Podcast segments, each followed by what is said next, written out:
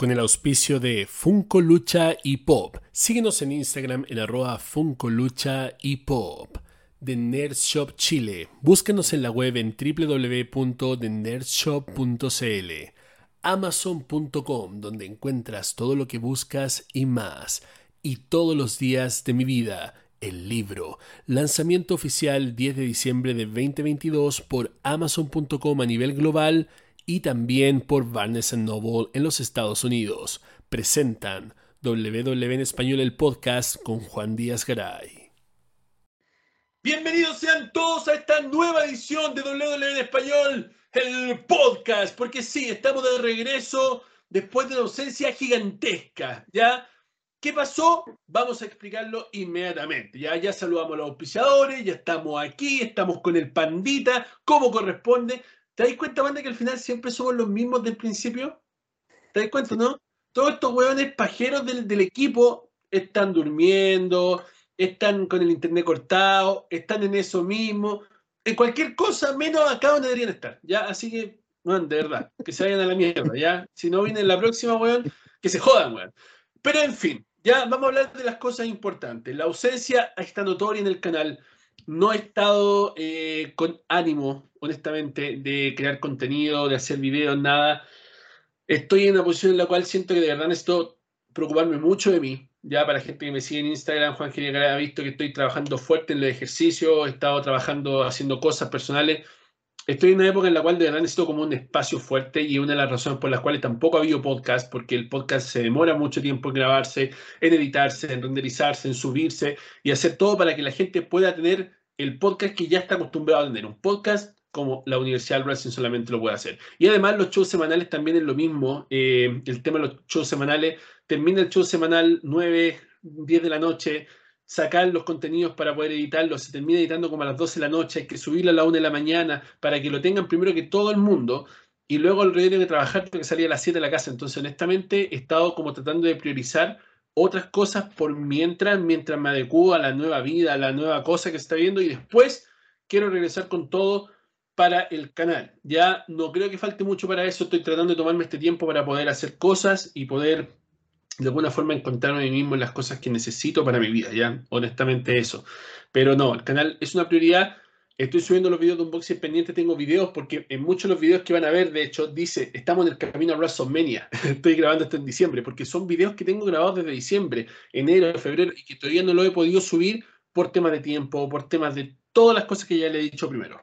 Y otra de las preguntas muy comunes que me llega siempre es, ¿qué pasó con el sorteo del cinturón mundial? ¿Que no lo hiciste? ¿Que no? Acá está el cinturón mundial, ¿ya? No sé de ninguna parte, el sorteo viene sí o sí. Ya eh, les conté que teníamos un partner para hacer el sorteo y el tema es que este partner hizo un sorteo gigantesco en el mes de mayo, ya abril, mayo, finales de abril, por ahí por mayo, y él dijo que no sería una muy buena idea hacer un sorteo más grande que el que ya hizo tan pronto entonces necesitábamos esperar que él estuviera listo para poder hacer el sorteo del cinturón mundial. Así que ahora en junio, sí o sí, debería salir el sorteo. Estamos tratando de hacer lo posible. Yo quiero sortear esto rápido porque ya me quiero desligar de esto, no quiero estar más metido con este cinturón acá. De hecho, ya no lo tengo, en mi cinturón lo tengo acá, en la oficina que tengo en mi casa, para no verlo, porque ya estoy chato, ya lo quiero que se vaya, ya quiero que se vaya con cualquiera de las personas que está acá y ya está. Pero para eso necesitamos el tiempo de la persona con la cual vamos a hacer el concurso, porque obviamente, como siempre he dicho, la idea de regalar algo tan potente como un cinturón mundial usado por Batista en WWE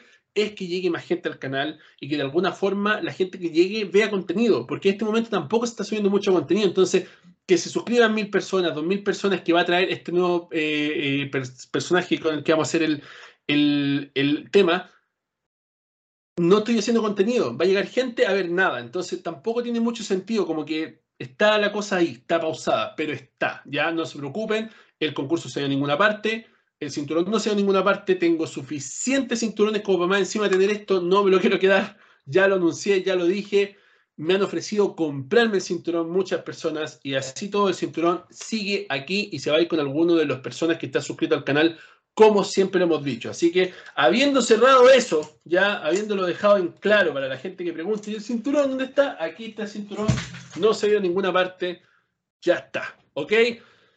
Panda, ¿cómo estáis? Bien, no haciendo mariconadas como tú de encontrarse a sí mismo y tiempo para ti, no, trabajando duro, pero no trabajando en el canal porque eso ya pasó hace mucho tiempo, esperando el podcast, la verdad. La semana pasada no lo pudimos grabar, weón, que lata, igual estuvo cargado de noticias, esta semana también está cargadita de noticias, cosas entretenidas.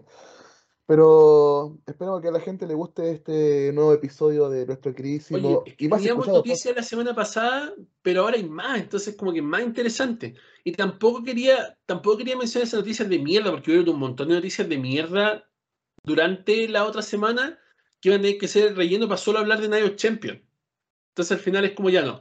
Vamos a partir esta edición inmediatamente hablando de Night Champion y de ahí nos vamos a alargar hasta lo que viene en SmackDown. Ya que, tenemos que hablar de eso sí o sí. Pero bueno, partamos con lo que importa. Night of Champions. Saudi Arabia, Jeddah, el estadio del rey de Saudi Arabia. Tenemos a ese público de mierda, porque no se puede decir otra cosa. Ese público que dice This is awesome a la lucha de Natalia. Ese tipo de público. Y estábamos todos expectantes a cómo iba a ocurrir la coronación del nuevo campeón mundial. WWE había dicho por intermedio de Nick Khan que el cinturón nuevo iba a cubrir el linaje del cinturón desactivado en el 2013, que era el World Heavyweight Championship, que fue puesto en circulación en el 2002 de mano de Eric Bishop a Triple H para que empezara un linaje hasta que se unifica teniendo a Randy Orton como último campeón de la WWE World Heavyweight Champion en este caso. Ok, el punto es que al final deciden ojo con esto, deciden el mismo fin de semana Night of Champion que no va a ser el mismo linaje y que van a crear un nuevo linaje para este cinturón, una nueva historia, partiendo desde Seth Rollins, ya no partiendo desde Triple H, lo cual igual me empelota de cierta manera porque tiene el mismo nombre. Entonces fueron a WWE.com y le cambiaron el nombre al Big Gold y le pusieron World Heavyweight Title. Y al nuevo lo dejaron como World Heavyweight Championship para poder no seguir un linaje el cual podría haber seguido. Entonces al final de verdad lo encuentro súper, súper saco wea, porque al final han hecho esto antes, ¿ya? Cuando reactivaron el cinturón de los Estados Unidos, estoy hablando de ahí por ahí la división de marcas, real división de marcas que hicieron en su momento por ahí por el 2000, 2002, 2003, reactivaron el cinturón de los Estados Unidos y le siguieron el linaje del cinturón de los Estados Unidos de la WCW. Ahora reactivan el cinturón mundial, pero no le siguen el linaje. Es como, ya tenía demasiado prestigio, ¿por qué no, no conservaron el prestigio? ¿Por qué quieren hacer algo nuevo que ha traído tanta controversia entre la gente? Porque al final, claro, todos los fanáticos pueden opinar lo que quieran de cinturón, ¿ya? Acá eh, es libre expresión. Tú puedes decir que el cinturón está bonito, que el cinturón está feo, que el cinturón acá, que el cinturón allá. Pero al final, el que no compre el cinturón, como que tampoco tiene mucha opinión válida. Ya seamos bien honestos, porque al final yo estoy en una comunidad, bueno, estoy en varias comunidades de coleccionistas de cinturones, y ahí han habido como muchas, así como, no, no voy a comprar esta mierda, no, sí, yo lo voy a comprar. Yo lo compré inmediatamente, salió y lo compré inmediatamente porque lo vi y me gustó bastante.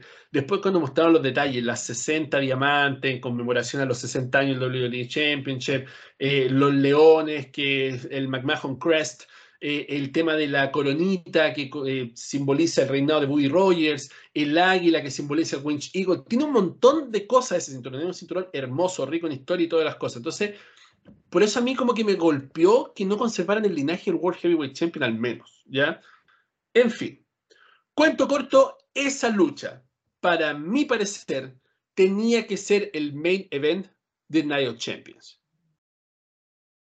Número uno, Styles contra Rollins siempre va a ser una buena lucha. Número dos, en el discurso de Triple H, cuando presenta el cinturón mundial, dice que este cinturón va a coronar al verdadero campeón mundial, que básicamente Roman Reigns va a pasar a segundo plano, porque está con los cinturones secuestrados y todo el tema. Entonces, da a entender que este cinturón va a ser el cinturón máximo de la compañía. Y mucha gente dirá, no, es que el WWE Champion es el cinturón máximo. Sí, yo concuerdo, es el cinturón más grande en la historia de la lucha libre.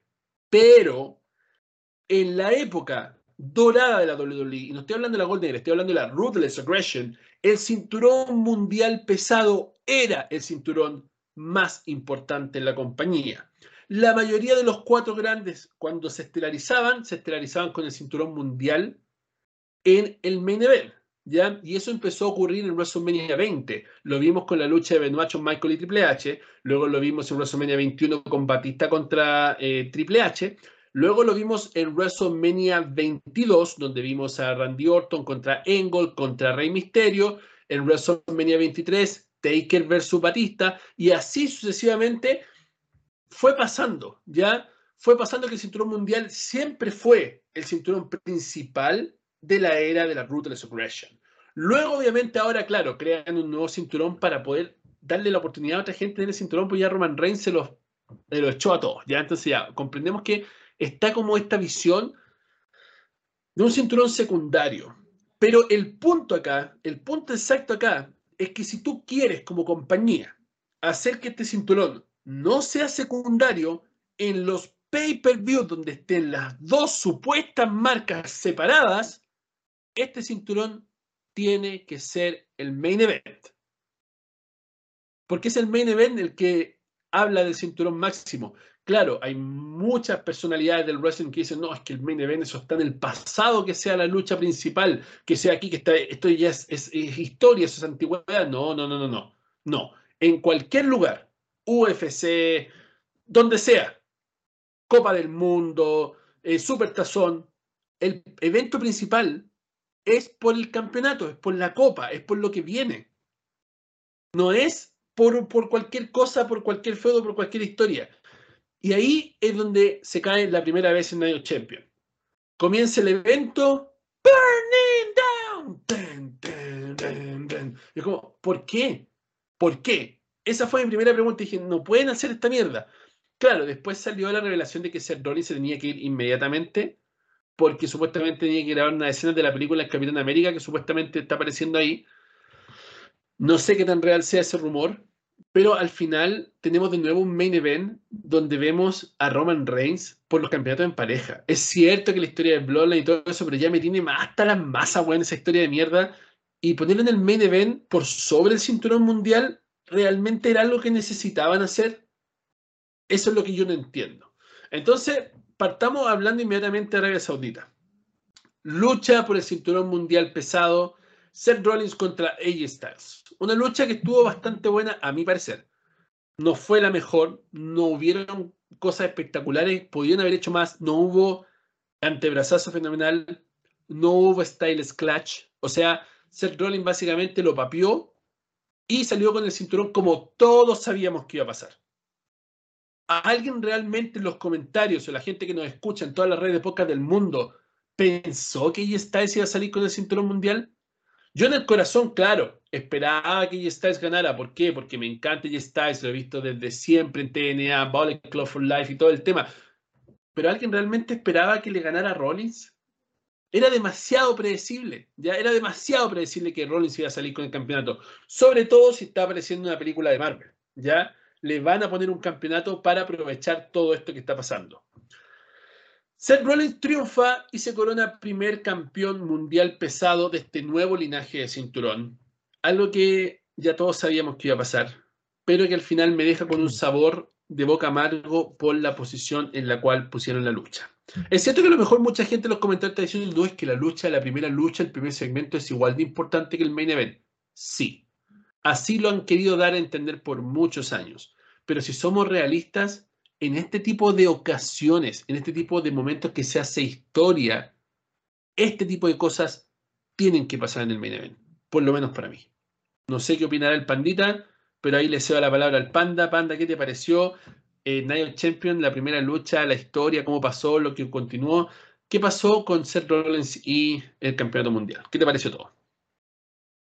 A ver, yo considero eh, específicamente, yo creo que eh, Night Champion sigue siendo una weá que no es canon. ¿Y a qué me refiero con esto? Que no, no creo que todas las decisiones pasen por la directiva de WWE. Siento que bajo el contrato hay como se, imagina que los jeques dicen, bueno, mira, nosotros queremos un pay-per-view aquí en nuestro país y necesito que Roman Reigns esté en el main event. O sea, no me importa lo que hagas, no me importa cómo tú distribuyas las luchas, pero necesito a Roman Reigns como main event porque, seamos serios, o sea, todos queríamos que, el, que el, World Heavyweight Champion disputado por AJ Styles y, Seth Rollins estuviera en el main event. O sea, yo te encuentro la razón.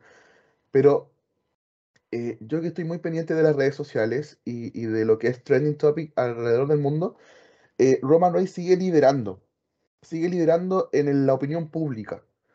Y, y, se ven en las reacciones del público en ese evento en particular que eh, el público no estaba como, no sé, contrariado con la decisión de que pongan el, el World Heavyweight Champion como primera pelea. El público de Arabia Saudita vale callampa, pues, ¿A, ver, ¿a quién le importa realmente el público de Arabia Saudita? Esa es mi pregunta. Lo que, pasa es que el que pone la plata, al fin y al cabo, es la gente de Arabia Saudita, pues, ¿cachai? Entonces, es como que tú, imagínate que yo eh, quiero que venga WWE acá y, puta, a mí me gusta, no sé, pues, eh, Seth Rollins, ¿cachai? A mí me gusta mucho Seth Rollins y voy a querer que el main event de mi evento sea Seth Rollins. O sea, que la mayor parte de la lucha dure más, que tenga spots eh, más variados o más numerosos que otras peleas, em, que al final del show pueda quedarse un, ratito fuera de cámaras para saludar al público. Entonces, yo creo que más que una decisión creativa de poner en la pelea, eh, el principio yo creo que más una decisión de negocio. Más que nada que, que no, sé si em, le quitaron prestigio al cinturón, sino que eh, hicieron lo que el jeque les pidió nomás. ¿Cachai? Ahora bien, si vamos a Money in the Bank, que es el próximo pay-per-view que se viene, y se sigue demostrando que este título tiene menos valía que el de Roman Reigns, ahí yo creo que ya eh, estamos entrando en una decisión creativa de secundar al título como todos lo estamos pensando que WWE lo va a hacer, porque Roman Reigns sigue siendo, aunque la gente no lo quiera, y muchos estén muy aburridos como, como mi compañero aquí, sigue siendo eh, la historia y el, eh, sigue siendo el main event de cada evento. ¿Cachai? Pero hasta los segmentos son más importantes que, algunas luchas. En Money in the Bank va a ser Roman Reigns y solo Sikoa contra los usos. Y eso marque mis palabras inmediatamente. Aquí mismo te lo digo y aquí mismo te lo firmo.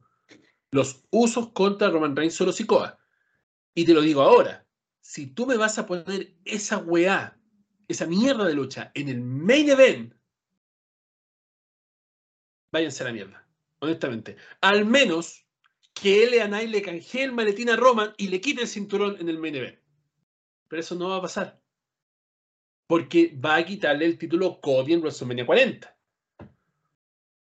Entonces, ese es el punto. A eso es lo que voy. Al final del día, como tú dices, tienen la oportunidad de demostrar que este título no es secundario. Pero es WWE, po, van a poner a Roman y solo contra los usos del main event de Money in the Bank. Es que ese es el tema. Yo creo que la pregunta aquí es, independiente de la idea creativa que tenga la dirección de WWE para poner en el mismo lugar el, título nuevo con el título viejo, es, em, bueno, esto es una opinión muy personal.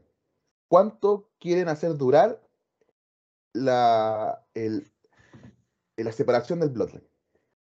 Es que, weón, está más que reventada esa weá. Es que, es, es, que no es que sí, la historia está muy reventada y ya ha durado mucho tiempo, ya van de tres años construyendo el plotline. Pero la pregunta que se hace toda la gente es ¿cuándo de verdad va a explotar el, el... Y yo creo que la única forma de que explote el Bloodline es que le quiten los títulos a Roman Reigns. Si Roman Reigns todavía tiene ese cinturón dorado en su, en su cintura, eh, el Bloodline va a seguir em, siendo una parte importante de SmackDown y parte importante de los pay-per-view. Entonces, ¿qué quieren hacer con los usos versus solo Sikoa y Roman Quieren que, eh, porque yo siento, desde, esto es una visión muy personal, que quieren que los usos convenzan a Solo de que se unan a ellos y eso va a durar mínimo unos tres meses más. O sea, va, va, van a ver estos segmentos que, bueno, segmentos que pasaron el año pasado con respecto a de que, eh, no sé, eh, Roman Reigns sacándole la cresta a, a Sami Zayn, o lo que pasó cuando le sacó la cresta a, uno de los usos, y, va, van a ver que, no sé, eh, solo va a tener que pegarle el punzón a su hermano y eso le va a doler, entonces se va a contrariar y, va a generar como ese sentimiento de que estoy haciendo, y, en algún momento solo va a traicionar a Roman Reigns y ahí se va a acabar el plato y ese supuestamente, ese es supuestamente el plan para SummerSlam. Roman Reigns contra Solo Sikoa. Exactamente. Entonces, ese es el punto. Acá, no sé, weón, no sé qué mierda están haciendo, pero honestamente... la única forma, eh, lo que pasa es que WWE tiene que hacer dos cosas muy importantes con Roman Reigns. Tienen que quitarle los títulos, pero no tienen que hacer, dejar que eh, se vea débil Roman Reigns. Entonces, la única forma que yo veo de que hagan eso es que le peguen entre los tres y le quiten los títulos entre los tres. Y que salga solo campeón, o Jimmy. No, tiene que ser Jay Uso. Tiene que ser Jay Uso. En este momento tiene que ser Jay porque están construyendo la historia así. Él es el líder de esta rebelión, por así decirlo. No, pues el líder es Jimmy, pues, Es Jimmy el que, el que le pegó la pata. Entonces, es Jimmy ahora. Claro, no, eh, no te preocupes, son los usos, weón. Para mí, siempre, para mí, siempre, han sido la misma weá. Pero el punto acá es que el punto acá es que fue Jay Uso el que empezó la historia, y esto yo lo he dicho siempre, desde muchos podcasts atrás. Fue Jay Uso quien comenzó la historia, es Jay Uso quien debe terminar la historia siendo campeón mundial unificado. Tiene que ser así. Pero ahora el punto es que un Jay Uso no es creíble contra un Roman Reigns es igual como cuando se enfrentó con él por el cinturón universal. Como que no, no nadie, nadie creía que realmente Jay Uso iba a ganarle a Roman Reigns. Y ahora pasa lo mismo. Pero como tú dices, claro, se tiene que quedar sin bloodline, sin protección. Para que realmente sea ganable, porque al final, si tiene un, un samoano al lado, siempre se va a meter y siempre va a retener. Ese es el tema. Si la discusión que teníamos en un principio es qué tanta relevancia le va, le va a dar WWE al World Heavyweight Champion, eh, todo depende de Roman Reigns, lamentablemente. Está tan hypeado, tan over Roman Reigns, que depende tanto de cómo construyan su final, es la relevancia que va a tener el otro título. Mira, en este momento, lamentablemente, el campeón que Seth Rollins eh, no le pisa los talones a Roman Reigns en, lo que es kayfabe. No se los pisa. ¿Cachai? Aún siendo mucho mejor luchador, aún teniendo mucha más química con el público, eh, aún mereciendo ser campeón. No se lo quita. Más aún, como dices tú, quitándole el linaje al cinturón. Es un, es un cinturón nuevo en este momento. Pues, Seth Rollins es el primer World Heavyweight Champion. Entonces no es como, eh, no sé, eh, comparte, comparte linaje con, con Rey Mysterio, con Undertaker. No, no comparte con nadie. Es el primero de su época. Entonces, Em, y acaban de pasar un feroz eh, tráiler, un feroz em, promo de cómo Roman Reigns pasó a los mil días y pasó a Stone Cold, a Undertaker, un montón de weones, ¿cachai? y mostraron a CM Punk, entonces mostraron que Roman Reigns ha superado, entre comillas, y es el mejor campeón de los tiempos modernos. Entonces no podís tú esperar que aunque diga Triple H diga lo que quiera, weón. Si esta weá es. Todo depende de cómo la dirección pretenda darle un término al Bloodline, que es la weá más rota que han hecho en los últimos 25 años. ¿Cachai? ¿Cómo tú puedes analizar siquiera el hecho de que. Porque el, Bloodline sin, sin The Rock como agente de destrucción tenía que implotar. Tenía que implosionar. Tenía que ser de adentro la destrucción. Entonces se está construyendo de esa forma, de una forma yo creo correcta, una forma entretenida también, porque a mí me gustan los segmentos de, del Bloodline. Siento que, que han mejorado bastante en el micrófono la mayoría de, de los integrantes del Bloodline. Entonces está interesante. Pero yo creo que cuando se acabe toda esta weá del Bloodline, vamos a poder ver realmente qué quieren hacer con el World Heavyweight Champion y cómo lo quieren construir. Si lo quieren construir como en un principio va a ser el Universal, que era lo defendemos en cada pay-per-view, en cada programa, con campeones que no solamente eh, tengan como la imagen o el estereotipo de un campeón, sino que realmente sea un one que, como Kevin Owens, por ejemplo, que ha hecho una historia larga en su carrera, que tiene buena conexión con el público, que se lo merece desde el punto de vista luchístico y no tanto de lo que quiere construir la empresa con cada luchador. Yo creo que ese es el punto. Me parece interesante, Juan. Pero yo creo que ahí partieron ya, partieron mal al momento de poner esta weá como el, la primera lucha. ¿ya? Independiente de las razones, weón, es el título mundial, tenían que haberlo puesto como el main event. Luego de eso no vamos a hablar de la montonera de luchas de mierda de mujeres que hubieron. Vamos a solamente tocar el punto de que Bianca Belair finalmente perdió el cinturón. Estaban esperando que llegara otro momento histórico. Te das cuenta que WWE está como obsesionada con estos récords, ¿ya? Como vamos a esperar que Bianca supere los reinados históricos y que sea la más grande de todos los tiempos y ahora le vamos a quitar el título.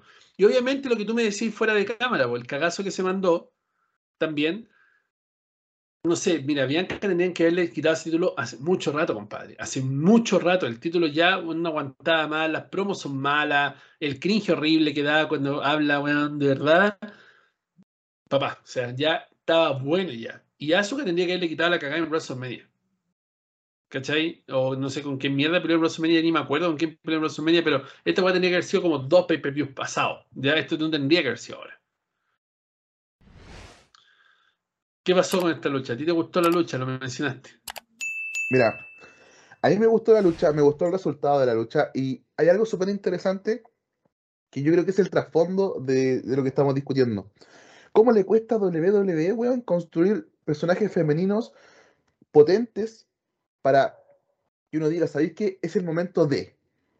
Porque con los hombres siempre tenemos, es el momento de. El año 2020, eh, eh, todo decía, es el momento de Drew McIntyre. Es el momento. 2021 es el momento de Bobby Lashley. Entonces siempre como que hay, ese es el momento de, es el momento de. Yo creo que pronto puede venir, por ejemplo, el momento de Elia Knight, el momento de Montes Ford, el momento de varias superestrellas que se están ganando, eh, rompiéndose la espalda eh, todas las semanas. ¿Sí? Dime. No, no, no. Ahora, todas las semanas se están rompiendo la espalda y uno dice, ¿sabéis qué puede ser que este sea el momento, como lo fue en su momento Kofi Kingston? Pero. mala, Pero era su momento. Era su momento y la gente lo entendía así. Pero eso era Coffee Mania. Eh, lo que en su momento también fue el Miss, ojo. El momento del Miss. Eh, súper merecido. Merecido, merecido, merecido. merecido por lo demás. Entonces, con las mujeres no pasa eso. Cuesta un montón, como que hay que, hay que sacar oro, pero de unas piedrotas gigantes hay que 5 miligramos de oro. Esto se puede malinterpretar. Yo, mi mente, weón. No, no, malinterpretó y mujeres sacaron dije, ¿qué guasta la este Mira, lamentablemente es así. En un momento pensábamos que era Liz Morgan, no se dio. Es que ese es el tema, eso es lo que te iba a mencionar. Weón, todos estamos. Este es el momento de Liz Morgan. Este es el momento de Liz Morgan. ¿Y qué hicieron, weón? La cagaron creo que se lesionó por un mal movimiento de Dakota Kai. Eh, lo mostraron en pantalla. Una excusa, Pero eso fue ahora, po. Eso fue ahora, sí. Pero el momento eh, que Morgan era ganar el Royal Rumble anterior, no este, porque este era, el momento de Rhea Ripley. Claro. Así, así, así pasa. Esas son las posibilidades de que haya una mujer que nosotros digamos es el momento de. Y disculpe que interrumpa ahora, pero recordé otra cosa. Esta es la razón por la cual tuvimos la lucha de Trish Stratus en Night Champions. Que voy a decirlo, no solamente no fui al baño porque me encanta Trish Stratus, es terrible rica y también está rica Becky Lynch, porque había mucha ropa, bueno, Arabia Saudita del tema, entonces no es la excusa. La lucha estuvo buena, bueno. Si me preguntáis a mí, yo no la disfruté, de verdad. Mira, comparada con otros veteranos hombres, Trish Stratus se defendió bien es buena en el micrófono, eh, tiene conexión con el público, se sabe odiar, sabe que su personaje penetre dentro de la de lo que es el kayfabe. Por favor, estoy hablando, estoy hablando de kayfabe, estoy hablando de lucha libre. Que no se malinterprete, por favor. Eh, pero, pero ¿sabéis que Ni siquiera los personajes que están en NXT, tú decís, oye, ¿sabéis que este personaje interesante puede que pase al roster? Se va a perder se va a perder como se han perdido un montón de mujeres, excepto Rhea Ripley, que es como la excepción. Y, eh, las cuatro jinetes, pues, las cuatro jinetes. Sí, sí, pero me refiero a los últimos dos años, tres años que no han pasado mucho eso. Em, siento que la decisión fue correcta, la Asuka tenía que campear y por favor, por favor, que Io Sky gane el maletín para que haya el feudo que todos queremos entre Io Sky y Asuka que esa weá dure 3, 4 meses, lo que ustedes quieran, porque esas son luchas que se van a venir, pero epiquísimas. Em, estoy harto del Damage Control. Por favor, terminen ese feudo horrible que nunca han, nunca han controlado ni una weá, la verdad. Es, es, horrible. El nombre horrible. Dakota Kai sigue empeorando en vez de mejorar. La única que ha sacado la cara ahí porque ha tenido buenas luchas es Kai eh, siento que, que fue una buena decisión eh, que ella pueda optar por el título en algún momento. Eh, y con respecto a las otras peleas, bueno, la verdad ni siquiera me acuerdo quién peleó. Siento que peleó. Gunter con Mustafa Ali, puede ser. Sí, sí, sí, una mierda. Mira, yo subí esta imagen al canal, ya que en Spotify nos pueden ver en video. Esto o nada. Y lo sostengo. En Money in the Bank es esto o nada. ¿Ya? Porque no pueden ser otros, po. ¿Cachai? Io. Sky, seamos bien, bien sinceros en esto. Io Sky, Io Chirai, dio uno de los mejores reinados de NXT de los mejores, sin hablar un puto inglés, bueno, sin cortarse ni una promo, la mina dio uno de los mejores reinados de NXT en la historia. Y estamos hablando de reinados de NXT que fueron buenos. Estamos hablando Io Shirai, Asuka, Asuka. Charlotte Flair Sí. y ya. Todos los reinados fueron reinados de transición. Todos los demás reinados, Becky Lynch no tuvo el título, eh, Bailey lo tuvo, Sacha Banks lo tuvo, esos reinados fueron reinados de mierda.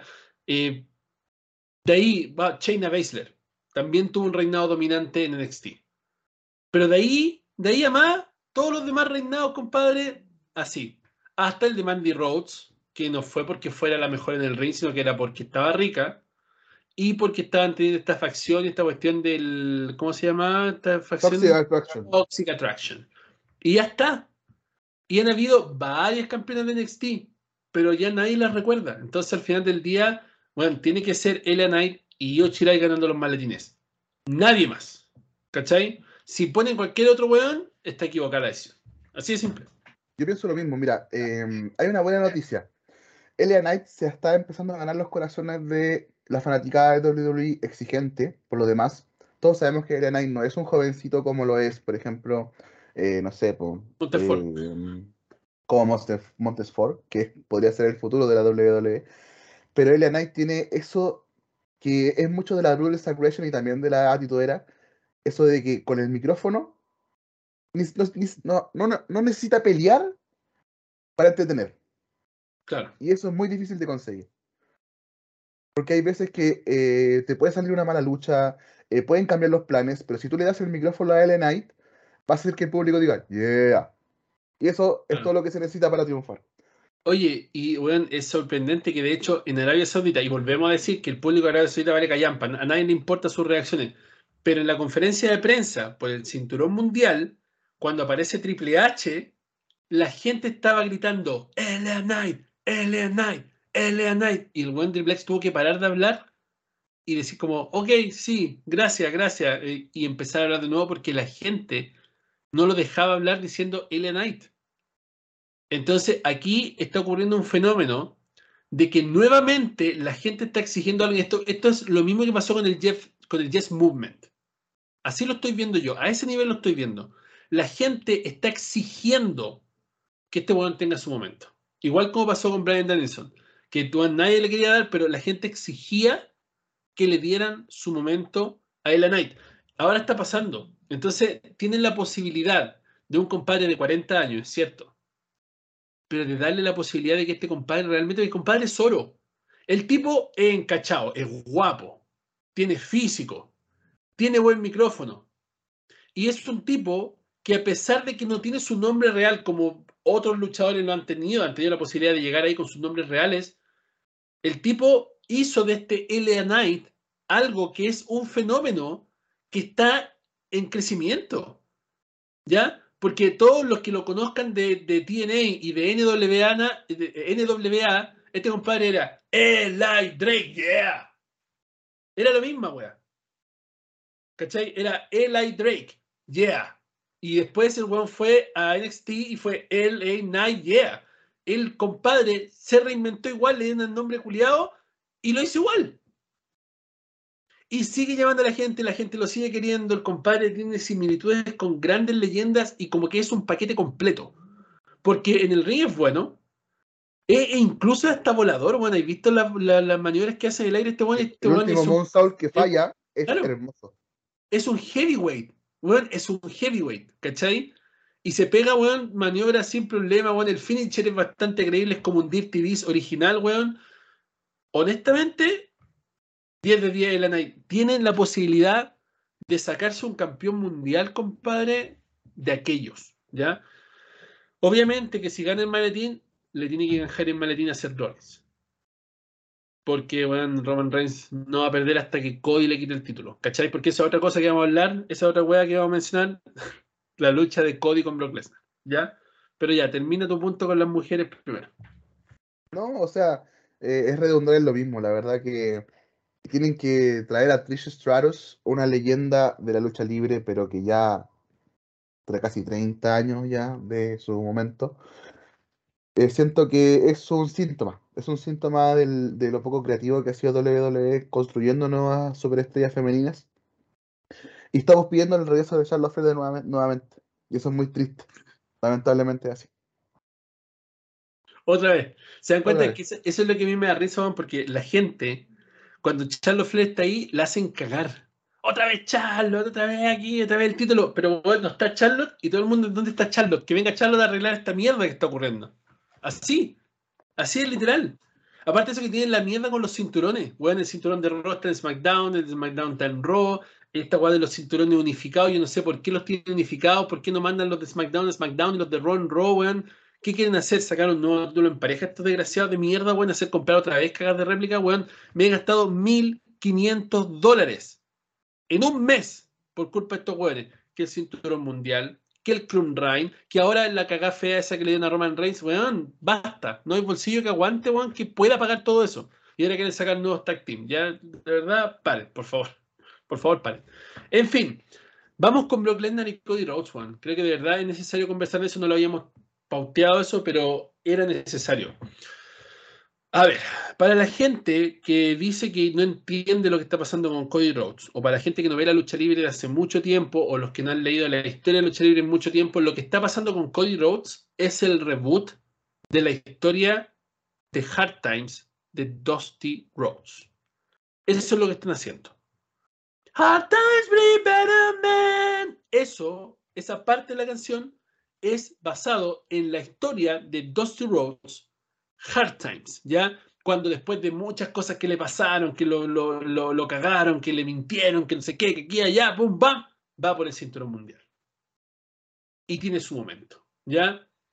Eso es lo que están haciendo con Cody Rhodes. Lo están haciendo pasar por la historia del Hard Times para que en WrestleMania 40 pelee con Roman Reigns y le quite el puto título. ¿Ya? Pero el punto acá al final del día estoy sintiendo que están haciendo las cosas de una manera tan mala que van a quemar a, Cody Rhodes antes de que pueda completar el final del Hard Times. Porque encuentro muy correcto que lo hayan enfeudado con Brock Lesnar, porque Brock Lesnar es alguien que te puede dar Hard Times, por supuesto. Pero también sabemos que Brock Lesnar es como un jefe final. Brock Lesnar tendría que haber sido el jefe final antes de Roman Reigns en la historia del Hard Times no tendría que haber sido el primero en enfeudarse con él. Porque ahora tuvieron una lucha que ganó Cody Rhodes. Ya discutible cómo la ganó, pero la ganó en Backlash. Le quebraron el brazo cuatro días antes, cinco días antes de, de Night Champions en Raw. Y sale esta promo con Triple H donde él está con el brazo así y Triple H le dice, entiéndeme, entiéndeme, y muestran un pietaje donde Triple H también le rompió el brazo a Brock Lesnar y todo con la Kimura. Y luego vamos al punto donde este weón supuestamente pelea con su brazo enyesado y te aguanta una Kimura de como 5 minutos. ¿Habrá durado unos 5 minutos la Kimura de Brock Lesnar? Más o menos. Tiene el brazo quebrado y está metido en una Kimura, que es una llave destructiva, brutal, con la que Brock Lesnar agarra cualquier luchador y le hace y fue brazo. Ya se lo hizo a Triple H, se lo hizo a Shawn Michaels, se lo hizo a un montón de luchadores más en el paso del tiempo. Y Cody Rhodes con el brazo quebrado le aguantó como 5 minutos de Kimura hasta que el árbitro tuvo que detener la lucha. Y hay un meme dando vueltas donde sale eh, Brock Lesnar versus Cody Rhodes 3 y sale Brock, eh, Brock Lesnar parado y Cody Rhodes enyesado completo en una silla rueda, weón. ¿Cachai? Es como ya la gente lo está viendo como que esta weá es un meme. No es posible, no es creíble que alguien con un brazo roto, por más poderoso que sea, le aguante una Kimura a Brock Lesnar por tanto tiempo. Y eso está haciendo que la WWE juegue un arma muy peligrosa que habitualmente juega y que la jugó este viernes también y vamos a llegar hasta ahí. La jugó este viernes también y le salió perfecto. Habitualmente ellos juegan esto, pero lamentablemente les ha pasado que con las grandes estrellas que han querido construir no les ha resultado y la gente ha terminado repudiando a los luchadores por culpa de esto. Y esa arma es jugar con la inteligencia de los fanáticos. La WWE usualmente juega con la inteligencia de los fanáticos, pero se pasa, ya se pasa con ciertos caracteres. Como por ejemplo Roman Reigns. Jugaron con la inteligencia de los fanáticos, haciéndolo lucir el super babyface, el Superman, el todo este, hasta que la gente le cargó de tal manera que no lo soportaban que había gente, weón, que aplaudió cuando el weón dijo que tenía leucemia para que se fuera porque nadie lo quería seguir viendo en pantalla. Y ahora están volviendo a hacerlo con el top babyface que tienen en la compañía ahora, que es Cody Rhodes. Están volviendo a jugar con la inteligencia de la gente, con esta historia del Hard Times, reventándola de un principio. Si Cody Rhodes, porque Cody Rhodes se va a enfrentar a Brock Lesnar una tercera vez, si Cody Rhodes supera a Brock Lesnar, ¿qué es lo siguiente en el Hard Times?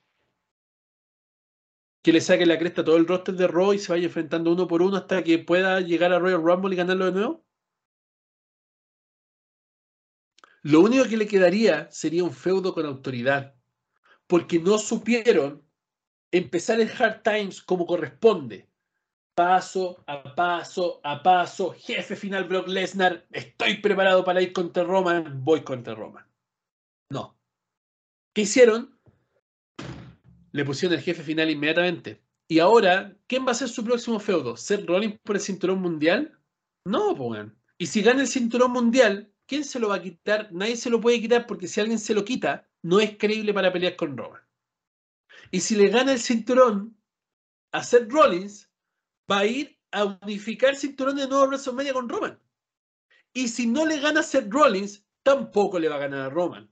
Entonces, ¿qué es lo próximo después de Brock Lesnar? ¿Que Brock Lesnar lo mate, weón? ¿Que le pegue dos balazos y que lo deje en coma hasta Royal Rumble? Y el weón se despierte la noche anterior y vaya a luchar y gane el Royal Rumble este número uno y gane el Royal Rumble y ahí completen el Hard Times. ¿Cachai, no? Lo próximo, después de Brock Lesnar, lo único creíble sería que se enfeudara con Triple H. Con la autoridad. Que ocupen eso que me rompiste el trono y todo ese tipo de mierdas para que Triple H lo haga mierda, enfrentándose, weón, a lucha en desventaja con Gran Cali, Homos y cualquier mierda que se le ocurra y que, se lo vayan a violar a su casa, que le quemen el, el bus que anda trayendo. No sé.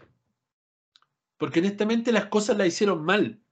Y ese es el problema, que al final están jugando otra vez con la inteligencia del fanático, haciendo creer que este Cody Rhodes, un flacucho de mierda, le aguantó una Kimura por cinco minutos con un brazo roto al luchador, al personaje más dominante en la historia de los deportes de contacto.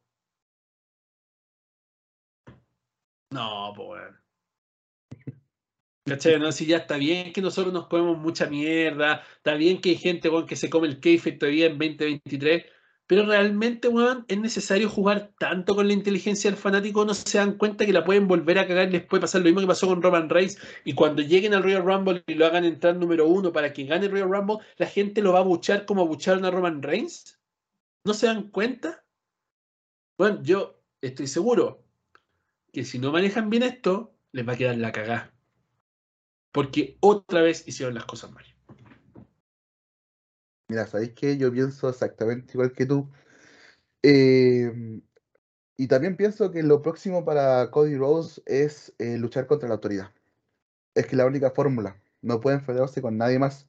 Porque si le gana a Brock Lesnar, ¿quién va a poder derrotar a Cody Rhodes? ¿O quién puede darle una mala noche a Cody Rhodes si le aguantó una Kimura? Ya, mira, ¿sabéis qué? Hay momentos, hay spots de la lucha libre que a mí me encantan, que, que lo hacían mucho con John Cena.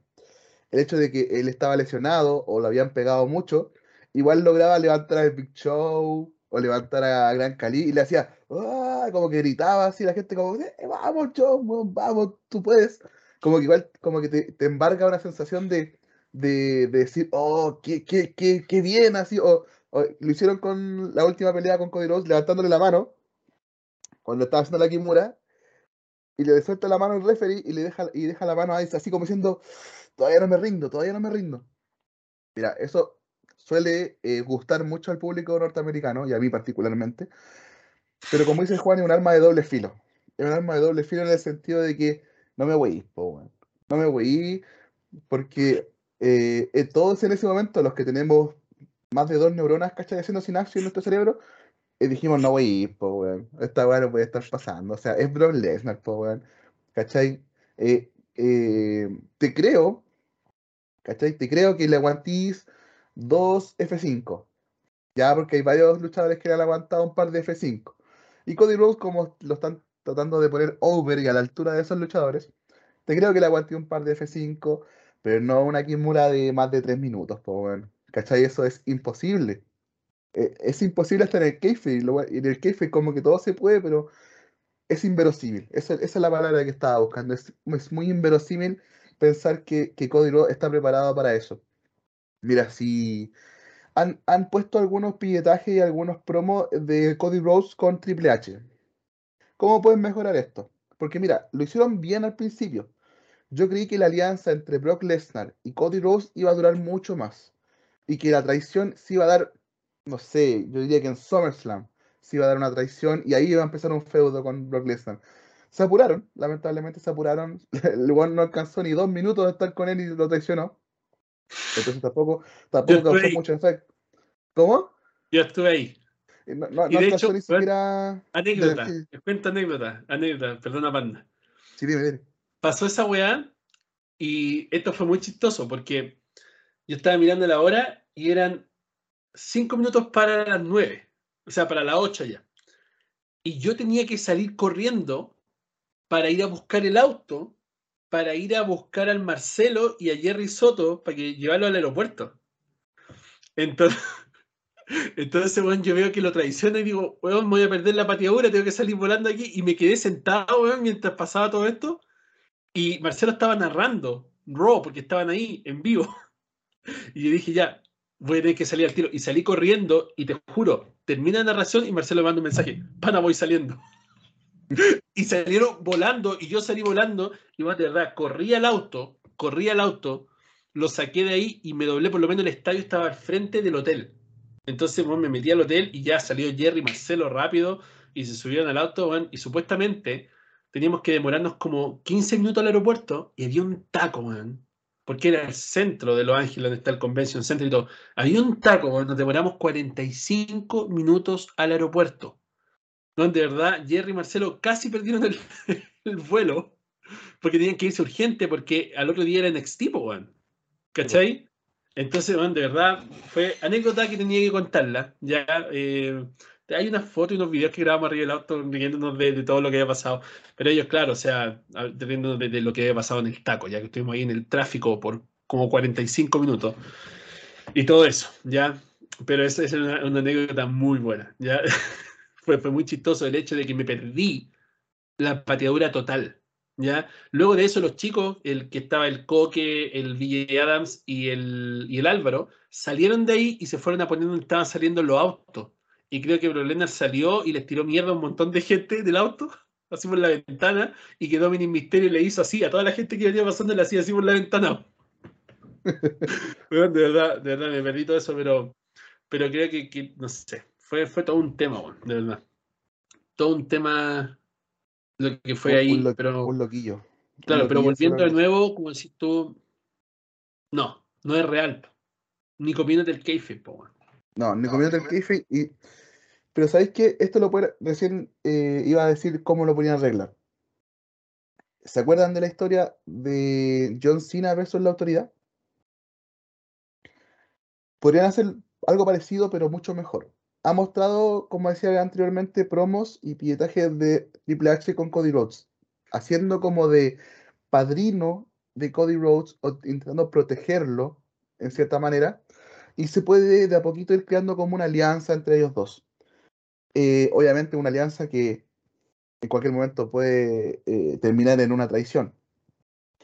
Eh, yo encuentro que tienen que utilizar el tema del trono de Triple H y tienen que utilizar también em, el hecho de que Cody Rhodes, el, el público sabe que en algún momento tiene que ir por el título. Oye, pero acá hay un tema, aquí hay un tema. El trono no es canon, po, weón. No, pero Es que ese es el problema, porque aquí, aquí está el problema, porque para WWE no existe ninguna otra compañía. es que no. Todo lo que pasa afuera no es canon, esa no es real. me- me entendiste mal. O sea, o yo me expresé mal. Em, no es que utilicen el trono como parte de la historia de los dos, pero sí como, eh, como la historia detrás de la historia. Cada weá que, le, que haga Triple H en contra de Cody todo, todo el, el meme va abajo va a decir, eh, viste Cody, no tenéis que haber roto el, el trono de, de Triple H. Pero eso no lo van a decir ellos, pero todos vamos a entender que es así. Entonces, que Triple H, aún no tocándolo, le haga la vida imposible, que lo, que lo pillen backstage entre cinco, que le ponga árbitros eh, que él mismo designa, eh, no sé, que, mm, que pueda intervenir en las luchas, que no lo meta en ningún pay-per-view y Cody Rhodes te- tenga que ser como un Outlander y meterse en, los pay-per-view diciendo eh, Triple H, te reto una pelea, o mándame a cualquiera, Y ahí es donde tienen que meter a Randy Orton, porque esa sería la única forma de alargar el Hard Times creíble. y Porque Randy Orton está ahí, Randy Orton está en cualquier momento. No sé si lo comenté en un podcast, creo que sí, creo que fue en el podcast de, de que hicimos en WrestleMania. Yo conozco a la persona que le hace la indumentaria a Randy Orton. Y Randy Orton ya mandó a hacer sus botas para regresar. Entonces Randy Orton va a regresar. ¿En qué momento? No se sabe, pero yo creo que después de Lesnar tiene que ser el feudo con Randy Orton. Es la única forma que sea alguien creíble que le pueda dar una a este. ¿Y quién mejor que estar detrás de ese feudo que Triple H? Que es el papá de Randy Orton. Y sabemos que como Triple H no puede pelear, va a mandar al hijo, porque ya el otro hijo, Seth Rollins, no tiene nada que ver ahí. Entonces va a mandar al hijo Orton. Claro. Ahí, ahí está. Y ahí tení, mira, tenéis seis meses de, de buenas historias que podéis construir. Podéis construir también una especie de Matt Hardy versus Edge. Matt Hardy entrando por la mala, eh, porque no lo dejan entrar, porque un montón de cosas. Un montón de Claro, cosas ¿no? Y puede hacer. derivar en una lucha de serie de los sobrevivientes, donde el Team Cody contra el Team Tanto. Se puede, se puede, Se puede. pero con mucho cuidado, ese es el problema. Con mucho cuidado de no cagarla, porque están así, así de matar a Cody Rhodes, así. Sí. Están Y jugando sería, una, muy y sería una pena porque el público ya está eh, cantando el wow ahí en la canción de Cody Rhodes, se aprendió la letra, eh, se está intentando interiorizar con este personaje, intentando interiorizar porque, a ver, todos los que vimos al papá de Cody Rhodes luchar y también que vimos el pasado de Cody Rhodes, eh, tanto en WWE como en otras empresas, eh, podemos entender el contexto completo. Pero los niños, no con, yo creo que los niños de 7 u 8, creo que no alcanzaron a ver completamente al Cody Rhodes del pasado. Entonces se están enfrentando o están visualizando a un Cody Rhodes nuevo, a un personaje nuevo, eh, que, viene de AEW. Porque que viene de. AEW, que, que, que lo más, o sea, eh, el principal ítem de su historia para el, el niño es que traspasó de una empresa a otra y eso antes no había pasado, entre comillas. Entre comillas. Eh, entonces, yo creo que tienen que, cada feudo que tenga, independiente con quién sea, tienen que internarle esta, esta historia. Y aparte de lo que están haciendo de que, de que el American Nightmare y que, y que el American Dream y que su papá y que tiene que hacerlo por su papá, ya, eso tiene que estar implícito en cada historia, pero no ser el eje central de la historia. Yo creo que eh, el público adulto como nosotros, de 30 años más o menos, sabemos qué hueá con Cody Rhodes, sabemos lo que, intentan hacernos creer, esta, esta historia de redención que tiene Cody Rhodes. Eh, pero yo creo que también, también tienen que convencer al fanático nuevo eh, y, y no lo están haciendo bien con respecto a de que, que le dure una Kimura tan larga, pues weón, si no me voy, pues, ¿cachai? Es como, puta, no sé, pues. Era como ver a Randy Orton peleando contra, puta, eh, ¿cómo se llama este weón que era hindú, que ahora es como el líder de una de estos weones que... Jinder Mahal. como con Jinder Mahal en esta jaula de bambú, ¿cachai? No, wey, po, weón, si Randy Orton tenía que le pegó en el recado y le ganaba, po, weón, ¿cachai? Entonces, dentro del kayfabe, dentro del kayfabe, independiente puede ser afuera. Oye, mira, estaba mirando, perdón interrumpa, no, pero ahora que la gente en Spotify puede ver esto en video, les puedo mostrar otra cosa. Estábamos hablando de Coffee Mania, ¿te acordáis? Sí, Justo encontré aquí mismo esta foto de la época de Coffee Mania. Estábamos acá en SmackDown en el ringside con un amigo que está ahí al medio, el Luis. Estábamos en el ringside y justo después del show, Kofi Kingston defendió el título de la WWE y fue cuando estábamos nosotros, sacó una foto con nosotros. De hecho, hay otra foto más que no sé dónde está, donde sale con el título levantado y salgo yo al lado de él. Pero Coffee Mania, ¿ya? Coffee Mania. al cual le arrebataron el título en menos de 4 segundos por Brock Lesnar, un F5, 1, 2, 3 y chao Coffee Mania. Eh, pero eso, La primera eso, SmackDown en Fox. exactamente. Mira, no, no me desagrada tanto el feudo de Cody con Brock Lesnar. No me desagrada tanto. No, no, y de hecho, weón, fue interesante. la construcción de este feudo ha sido mucho mejor que la con Roman. Ojo ahí. Cualquier Así wea, cualquier wea era mejor que la de Roman. Sí, también. Vamos al Bloodline, por favor. Vamos al Bloodline. Ay, es que sabéis que, weón, de verdad, hablamos del Bloodline y yo de verdad siento que. Que, weón. ¿Quién más podemos hablar del Bloodline que ya no hemos hablado, weón? Esta weá sabíamos El que iba a pasar. Bloodline Champagne. Que Roman Reigns, no contento con la derrota de los Usos nuevamente en Backlash, decide dar el paso al frente y ir con solo Sikoa por los cinturones unificados en pareja de la WWE. Roman cuatro cinturones, ese era el spoiler. Toda la gente esperaba que eso pasara, pero en realidad toda la gente también sabía que era el momento para que los usos se cobraran por lo que estaba pasando. Roman Reigns en los últimos días había estado muy molesto con Jimmy J y de hecho había encarado a Jimmy varias veces y ya estuvo a punto Jimmy de darle una patada hasta que ocurre lo que ocurrió en Night of Champions. En el medio de la lucha, obviamente, se metieron los usos a la lucha, como siempre. Ha pasado por cuánto? ¿Por tres años? ¿Por 900? ¿Por mil días? Los usos se han metido en cada puta lucha de Roman Reigns. Y esta no fue la excepción. Se metieron y obviamente trataron de dar la doble super kick, pero se la comió solo. Y eso lo vio Roman Reigns, que estaba arrodillado fuera del ring completito. Sube al ring y empieza a encarar a Jey Uso. Y ya no somos uno, ándate de acá, sale de mi ring, y lo empieza a empujar hasta que obviamente ya Jimmy no lo tolera más. Y le puso un super kick que se escuchó hasta, weón, yo creo que el último rincón de Japón, weón. Le puso el tremendo super kick. Fue hermoso. Y bueno, obviamente Jay empezó como, ¿qué hiciste? ¿Por qué? ¿Qué no me entiendes? Lo que tú tuviste que haber hecho hace mucho tiempo. Lo mira Roman, ¡pah! otro super kick para afuera. Y obviamente, weón, como tengo que decirlo, de hecho lo comenté en Instagram en la historia, weón, hay que darle el premio Oscar a Jay Uso, weón. ¿eh? Qué buen actor Jay Uso, weón, actorazo ese weón. Joe, Joe, Joe, le decía a Roman Reigns, pues, weón. ¿Cachai? Entonces, honestamente, weón, mejor actor. Eso les costó la lucha y retiene Kevin Owens y Sami Zayn. Una lucha, me gustó la foto de Sami Zayn que subió a su Instagram donde está él con los títulos y Roman Reigns está así en el suelo y le dice perdí la batalla pero gané la guerra. Y de esa forma empieza oficialmente la implosión del Bloodline. Por fin.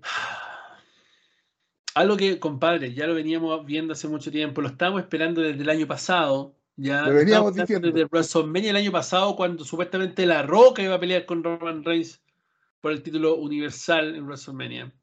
De ahí que lo estábamos esperando. Entonces ya era tiempo ya. Honestamente, eh, eso no me molestó tanto que ocurriera en el main event, pero también podría haber ocurrido al principio del pay-per-view. Y Roman podría, podrían haberlo manejado de una forma más espectacular, porque Roman, por su contrato, y vuelvo y repito lo que siempre digo, ¿qué mierda es Roman Reigns, weón? Es un personaje más inflado que la mierda, weón, que weón vale mil callampas, honestamente. Y, y weón, él se jura con el derecho, y porque eso es culpa de la WWE que se lo ha dado, de hacer lo que se le dé la gana. Entonces él está o en el primer segmento o en el main event, jamás en el midcard. Entonces, para haber solucionado este problemita del World Heavyweight Champion, bueno, esto podría haber pasado en el primer segmento. Ocurre todo esto, gana Sami Zayn y gana eh, Kevin Owens y Roman Reigns manda a cazar a Sami Zayn y a Kevin Owens o manda a cazar a los usos y durante todo el pay-per-view van mostrando backstage, solo Sikoa buscándolo y cuestiones, bla, bla, bla, y después ellos tratando de convencer a Solo que no haga lo que él le dice y todo el tema. Podrían haber trabajado eso también. Podrían haberlo hecho durar todo el pay-per-view hasta el final, donde mostraran que los usos se fueron, no sé, pues, en un helicóptero, ¿cachai? Y que después iban a ver de nuevo en, SmackDown. Podrían haber hecho eso. Pero la creatividad, otra vez, la creatividad de estos hueones no existe. Lo hicieron en el main event y de esta forma se acaba el problema Kevin Owens, el problema Sami Zayn. Salen por fin estos weones de la, de la palestra del Bloodline. Y ya que son miembros del equipo de Raw, vuelvo a decir que manden los cinturones SmackDown a SmackDown, weón, y que ya se dejen de esa mierda. Pero claro, estos tipos del equipo de Raw ganan y mantienen ambos cinturones de ambas marcas. Y de esa forma termina el pay-per-view y empieza el fin del Bloodline. Honestamente no sé qué más decir. Te concedo la palabra, bueno. habla todo lo que quieras de esto, bueno. A ver, ¿qué se puede decir acerca del Bloodline y cómo está implosionando? Em, como dije en un principio, siento ser repetitivo. Eh, yo soy muy ávido a las redes sociales, paso mucho tiempo en Twitter. Y a pesar de todo lo que dijo el Juan, que comparto, eh, el público no, tiene la misma consideración. ¿A qué me refiero con esto? Eh, el Bloodline sigue siendo, y Roman Reigns en particular, sigue siendo una de las entidades eh, más atractivas de la WWE. Siento que muchas personas visualizaron que estuvieran en el main event como una buena decisión. y sigue siendo eh, gran parte de las visualizaciones en las distintas eh, plataformas eh, que WWE tiene para poder ver su contenido. Entonces, desde un punto de vista, hay harto público que está muy cansado de Round Race, muy cansado de la historia del Bloodline. Y hay otro, otro público bastante importante que está muy interesado en cómo se está dando esta historia. que de hecho se pierde todo el programa de SmackDown y solamente prenden su televisión cuando ya está terminando porque saben que es el momento Bloodline, momento de cine que le llaman algunos. Em, y ese es un síntoma de doble filo, como casi todas las cosas que hace WWE. ¿Y a qué me refiero con esto? Es súper simple. Eh, la atracción es bastante buena en el sentido del espectáculo y el sentido del negocio, pero a la vez le quitan mucho protagonismo a otras historias que se están dando, que no le están dando Em, el valor que realmente tienen, como por ejemplo lo que está pasando entre eh, los, los, el equipo de Sheamus contra el equipo de, eh, ¿cómo se llama el campeón de Estados Unidos? Se me olvida. Theory.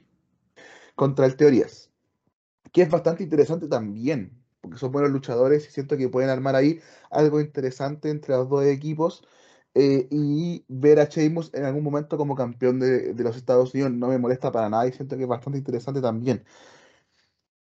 Ah, habiendo dicho esto, eh, yo creo que lo mejor que puede hacer WWE es terminar en un mediano plazo el tema del Bloodline. Eh, ¿Y a qué me refiero en un mediano plazo? Tienen que hacerlo durar hasta, hasta más tardar WrestleMania del próximo año. Hasta más tardar porque si lo termina muy pronto, Roman Reigns se va a quedar sin eh, historia para poder construirla para ese, el magno evento. Y si la alargan más allá de WrestleMania, creo que ya se va a perder el, sentido. Y hay un meme rondando por ahí, sobre todo en TikTok, en donde como que hay gente viendo, dice, sale como en las letras dice WrestleMania 50 o WrestleMania 75 y todo en el main event, así como 1, 2, 3, y suena. Como que el ya, no sé, 5500 días como campeón. Eh, y obviamente nadie quiere eso, ¿cachai? Hay harta gente que se está aburriendo del tema de ver a Roman Reigns con el título. Y siento que ya también le deberían dar un, un buen descanso a, Roman y, a- y al personaje en particular y darle espacio a otras personas que realmente lo merecen y realmente sería bastante interesante verlos también con ese cinturón. Me refiero a Elia Knight, Montesford, Bobby Lashley, eh, el mismo AJ Styles. Siento que, que se podrían construir historias novedosas y, y que vendrían a reemplazar lo que ha hecho el Bloodline, porque hay que decir las cosas como son. El Bloodline ha sido una de las mejores construcciones a nivel historia de los últimos 25 años. Y eso le gusta a quien le guste. La, verdad es que así. Desde que Roman aparece en un, en una promo, en un pilletaje con Paul Heyman, desde que se está construyendo todo esto, y la verdad que ha estado bastante bueno. Si lo hubieran acortado a no a tres años y a un año y medio, podría haber sido mucho mejor. Pero yo pienso en particular que, que podrían hacer otras cosas con otros luchadores que realmente lo merecen y realmente tienen la capacidad de hacer lo mismo que están haciendo los usos con Roman Reigns, de crear este ambiente entretenimiento más orientado al cine, más orientado a la historia, a, a la psicología, que a la lucha en sí. Porque yo siento que un feudo entre Elia Knight y, no sé, AJ Styles podría darnos, podría ser una bomba esa weá. Podría durar un año entero y no nos aburriríamos para nada. Siento que, bueno, esa es mi opinión en particular con respecto al, Bloodline. Honestamente, el Bloodline ya me tiene más que cansado, como lo dije. Espero que se acabe pronto, aunque no va a pasar. Yo creo que va, va a seguir habiendo algo hasta por lo menos fin de año. Pero ya, yo espero que de alguna forma se acabe y que podamos decir que fue bonito y que ya pasó. Esto fue el sábado en Arabia Saudita. Pero el domingo hubo otro pay-per-view. Pay-per-view al cual yo estaba invitado y no fui. No fui porque, obviamente, por lo que les comentaba eh, al principio del podcast, he estado como en una mariconada, como dice el podcast donde, del Panda, donde estoy como tratando de como ejercer mucho autocuidado en mí mismo y tomarme tiempos para descansar, eh, algo que no hago nunca y que en este tiempo lo he estado ocupando para descansar, para hacer ejercicio, para, para poder, no sé, como que buscar cosas que, que, que, me puedan devolver un poco de vida, digámoslo de alguna forma. Y sentí que manejar a Las Vegas seis horas, dormir en un Airbnb o en un hotel, una cama que no es mía, y el otro día manejar seis horas de nuevo y perderme el día lunes feriado porque estuve manejando a mi casa, no era una opción. Pensé en tomar un avión y pagar un Uber y después pagar otro Uber y después pagar otro Uber y tomar otro avión, pero después dije, no, me voy a gastar mucha plata y tampoco es una opción. Y por esa razón, no fui a Double or Nothing, donde iba a ir, tenía un pase para poder ir, pase de prensa, incluso para estar en el media, en el media scrum. La pregunta es quién fue. Esa es la otra pregunta. Porque había una posibilidad también de comprar el pay-per-view por 60 dólares. Tampoco lo compré, lo vi por streaming pirata. ¿Ya? Que se sepa. Que no pagué por el pay-per-view. Pero días antes de eso había una imagen circulando que mi hermano me la mandó. Yo no la había visto. Bueno, sí la había visto, creo que alguien la mandó en el grupo también. Pero era una imagen circulando de algo que estaba pasando en Las Vegas. Había un restaurante donde tú comprabas una hamburguesa con papas fritas y te regalaban una entrada para All Elite Wrestling, man. Te daban una entrada para el show de Double or Nothing en el T-Mobile Arena. Seamos honestos. Fueron una hamburguesa con papas. O sea, estamos hablando, de 15 dólares a lo máximo y te regalaban un ticket para Double or Nothing. La gente que vio el pay-per-view, el pay-per-view estuvo ok, pero la gente que sacó fotos desde el lugar donde estaba la cámara pudo darse cuenta que la grada completa del frente, donde no mostraba la cámara, estaba completamente vacía. No había nadie. Tuvieron que apreturrujar a la gente bueno, que estaba en esos asientos de 15 dólares arriba en el ringside para que se viera gente. Porque no había nadie. No fue nadie a ver or Nothing, ni siquiera si comprabais papa y bebía y una hamburguesa, weón, te daban a entrar gratis. Ni siquiera la gente fue a comprar las papas y la hamburguesa, weón. ¿Podéis creerlo? Sí. Si nos ponemos a desmenuzar el evento, si nos ponemos a desmenuzar el evento, déjame buscar la cartelera porque ya ni me acuerdo de la mayoría de las luchas. Me acuerdo de la lucha de la de la Jake Cardiel porque perdió el título, finalmente, la Roman Reigns de, de AEW. Eh, Sin pena ni gloria. sí, y lo perdió, weón, eh, weón, de una forma muy tonta. Ya fue a lo Page. A lo, a lo Page con, con AJ Lee, weón. ¿Cachai? Que sale Page de la nada, weón, y, y le quita el título, weón, de un reinado histórico. Una wea así. Es como de verdad, weón, una wea muy tonta. La primera lucha, los Hardy Boys eh, con Hook contra Ethan Page y estos weones de los Gone perdieron. eh, eh, ¿Cómo se llama? Bueno, no, no perdieron, pero Jeff Hardy se pegó un botch. Ya que es lo único que importa esa lucha. Jeff Hardy se pegó un botch y creo que ahora está lesionado. Imagínense, se demoró como cuánto, un año volver después del DUI que le sacaron. Y luchó y se lesionó. Ya, así por favor que se retire, weón. ¿Cachai? Eh, Orange Cassidy retuvo el cinturón internacional. Adam Cole derrotó a Chris Jericho en una lucha donde Sabu estaba involucrado como enforcer de la lucha. Un Sabu al cual estaban como cuestionando muchísimo. Bueno, nada que decir de Sabu, lo amo como persona. Bueno, simpático, cariñoso, humilde, buena a cagar. Lo comentamos en el podcast de WrestleMania, comentamos nuestras experiencias con Sabu. Bueno, Sabu, muy buena persona.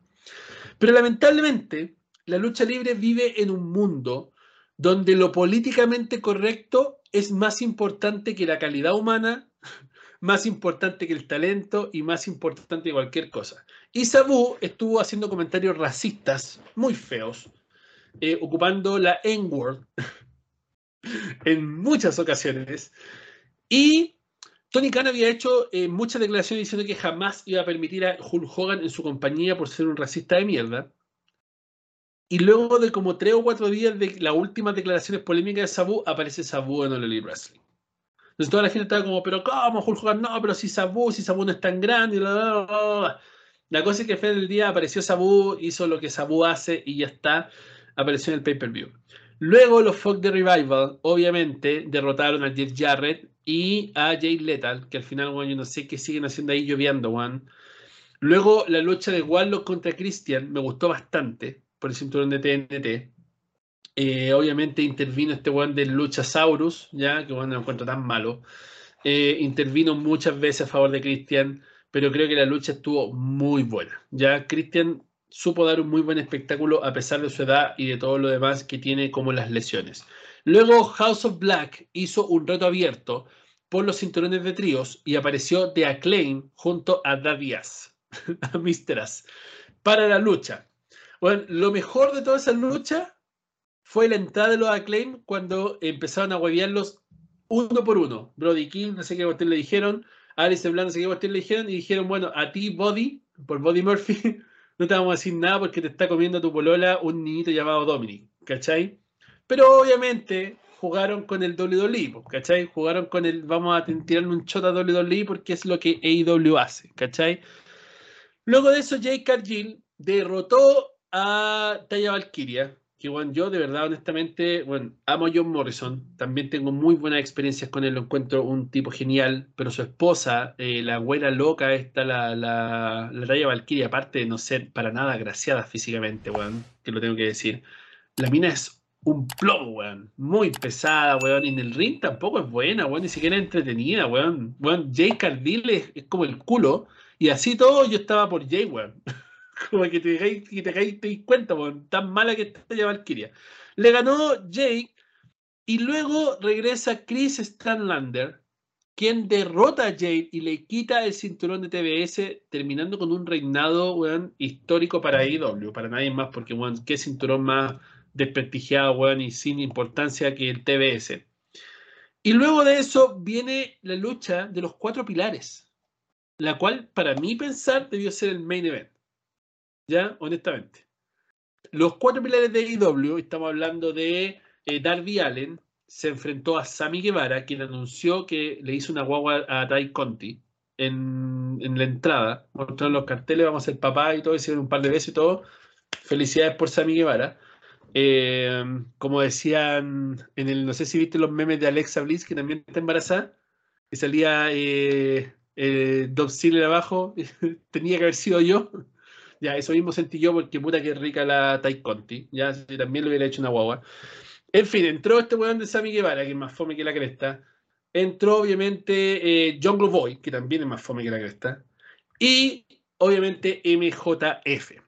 La lucha, no sé cómo describirla porque no estuvo mala, pero estuvo llena de spots de mierda, weón. Es como que eran muy forzados, como que, a ver, a ver, ahora nos toca hacer este, ya, sí, sí, juntémonos los cuatro, hagamos lo mismo, hagámonos paquetitos, paquetitos, ya. Ahora, ¿cuál viene? Viene este, ya, vamos, vamos, hagámonos los, los cuatro lo mismo, ¿cachai? Como que fue muy forzado, weón. De verdad, se veía como que estaban haciendo los spots como, como que alguien teniendo un en la oreja le decía, oye, ahora toca que salten, salten los cuatro al mismo tiempo. Y saltaban los cuatro al mismo tiempo y la gente, This is awesome, fight forever. Y yo como, weón, no, ¿cachai? Honestamente, no. De verdad, la lucha no fue mala, pero tampoco fue espectacular.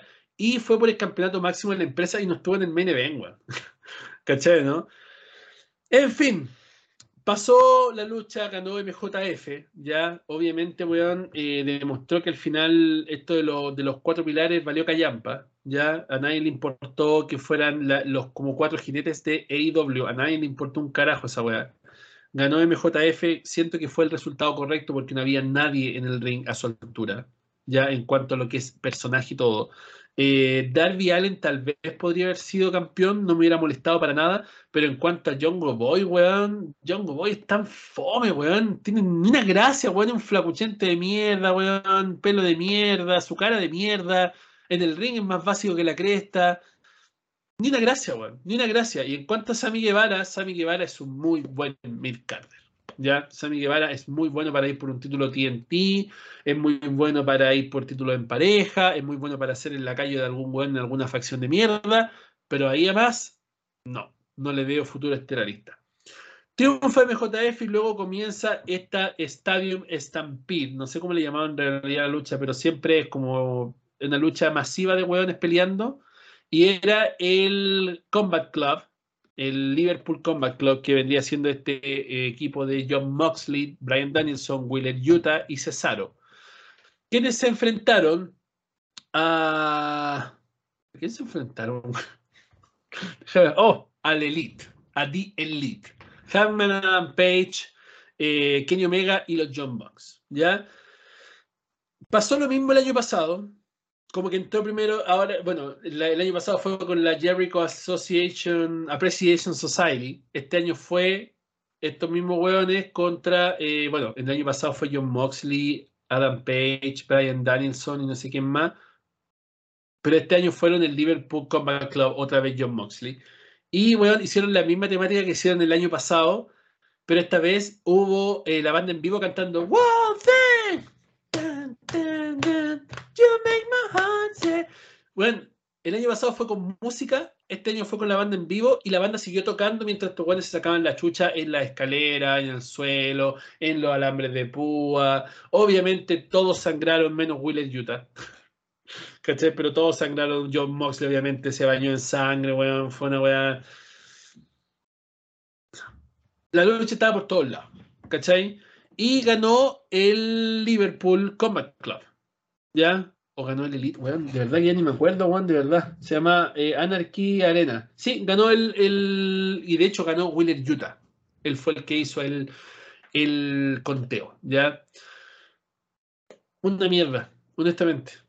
Una mierda. De verdad fue como. ¿Qué esto? ¿Cachai? De verdad, como que, como que, weón, era solamente sacarse la cresta. Se pegó, weón, tenía unos fuegos artificiales de una pata, el, no sé si fue Matt o Nick Jackson, me pasa la misma weá con lo uso, y, y le pegó una patada, una super kick a uno de esos weones a Moxley, creo que fue, y le explotó el fuego artificial en la cara, ¿cachai? Y después le sacaron la bota, la tiraron al público, y pusieron esta weá de, de tachuela, y se enterró todas las tachuelas en el pie. ¿Cachai? Es como que fue como el highlight de la noche. Y fue como lo mismo de siempre. todos pegándose con alambre púa, todos sangrando, Brian Danielson, ¿cachai? Haciendo lo suyo. No, honestamente, vos no, ¿cachai? Se llamó Anarchy in the Arena, la anarquía en la arena. Así se llamó la lucha. Duró más o menos como 40 minutos, weón. Termina el pay-per-view y comienza la rueda de prensa.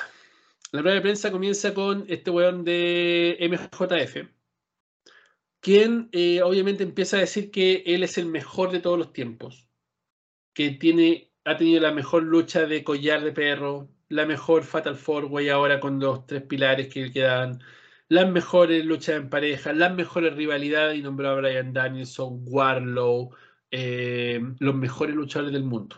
Él ha tenido las mejores rivalidades, Chris Jericho, un montón de más. Y si ahora si él se retirara de la lucha libre, nadie podría ser mejor que él nunca.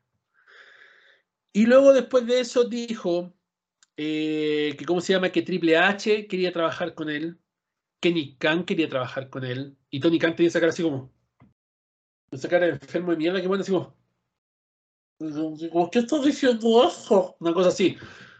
Y dijo, pero no, yo voy a hacer lo que quiero, bla, bla, bla, no me voy a retirar por si acaso, así que tranquilo, o tal vez sí, y empezó con esa mierda y después se fue. Honestamente, eh, mira, me gusta el personaje de MJF, no lo voy a hacer cagar. Pero siento que ya abusa de, de, de, de eso, yo soy mejor que tú. Y, y, lo sabes, ya, ese es su personaje.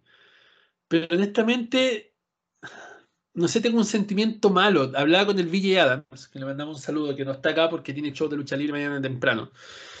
Eh, hablaba y me dice, no, es que por eso a mí me gusta, porque nadie más lo hace, weón. Todos en AEW le tiran mierda a WWE.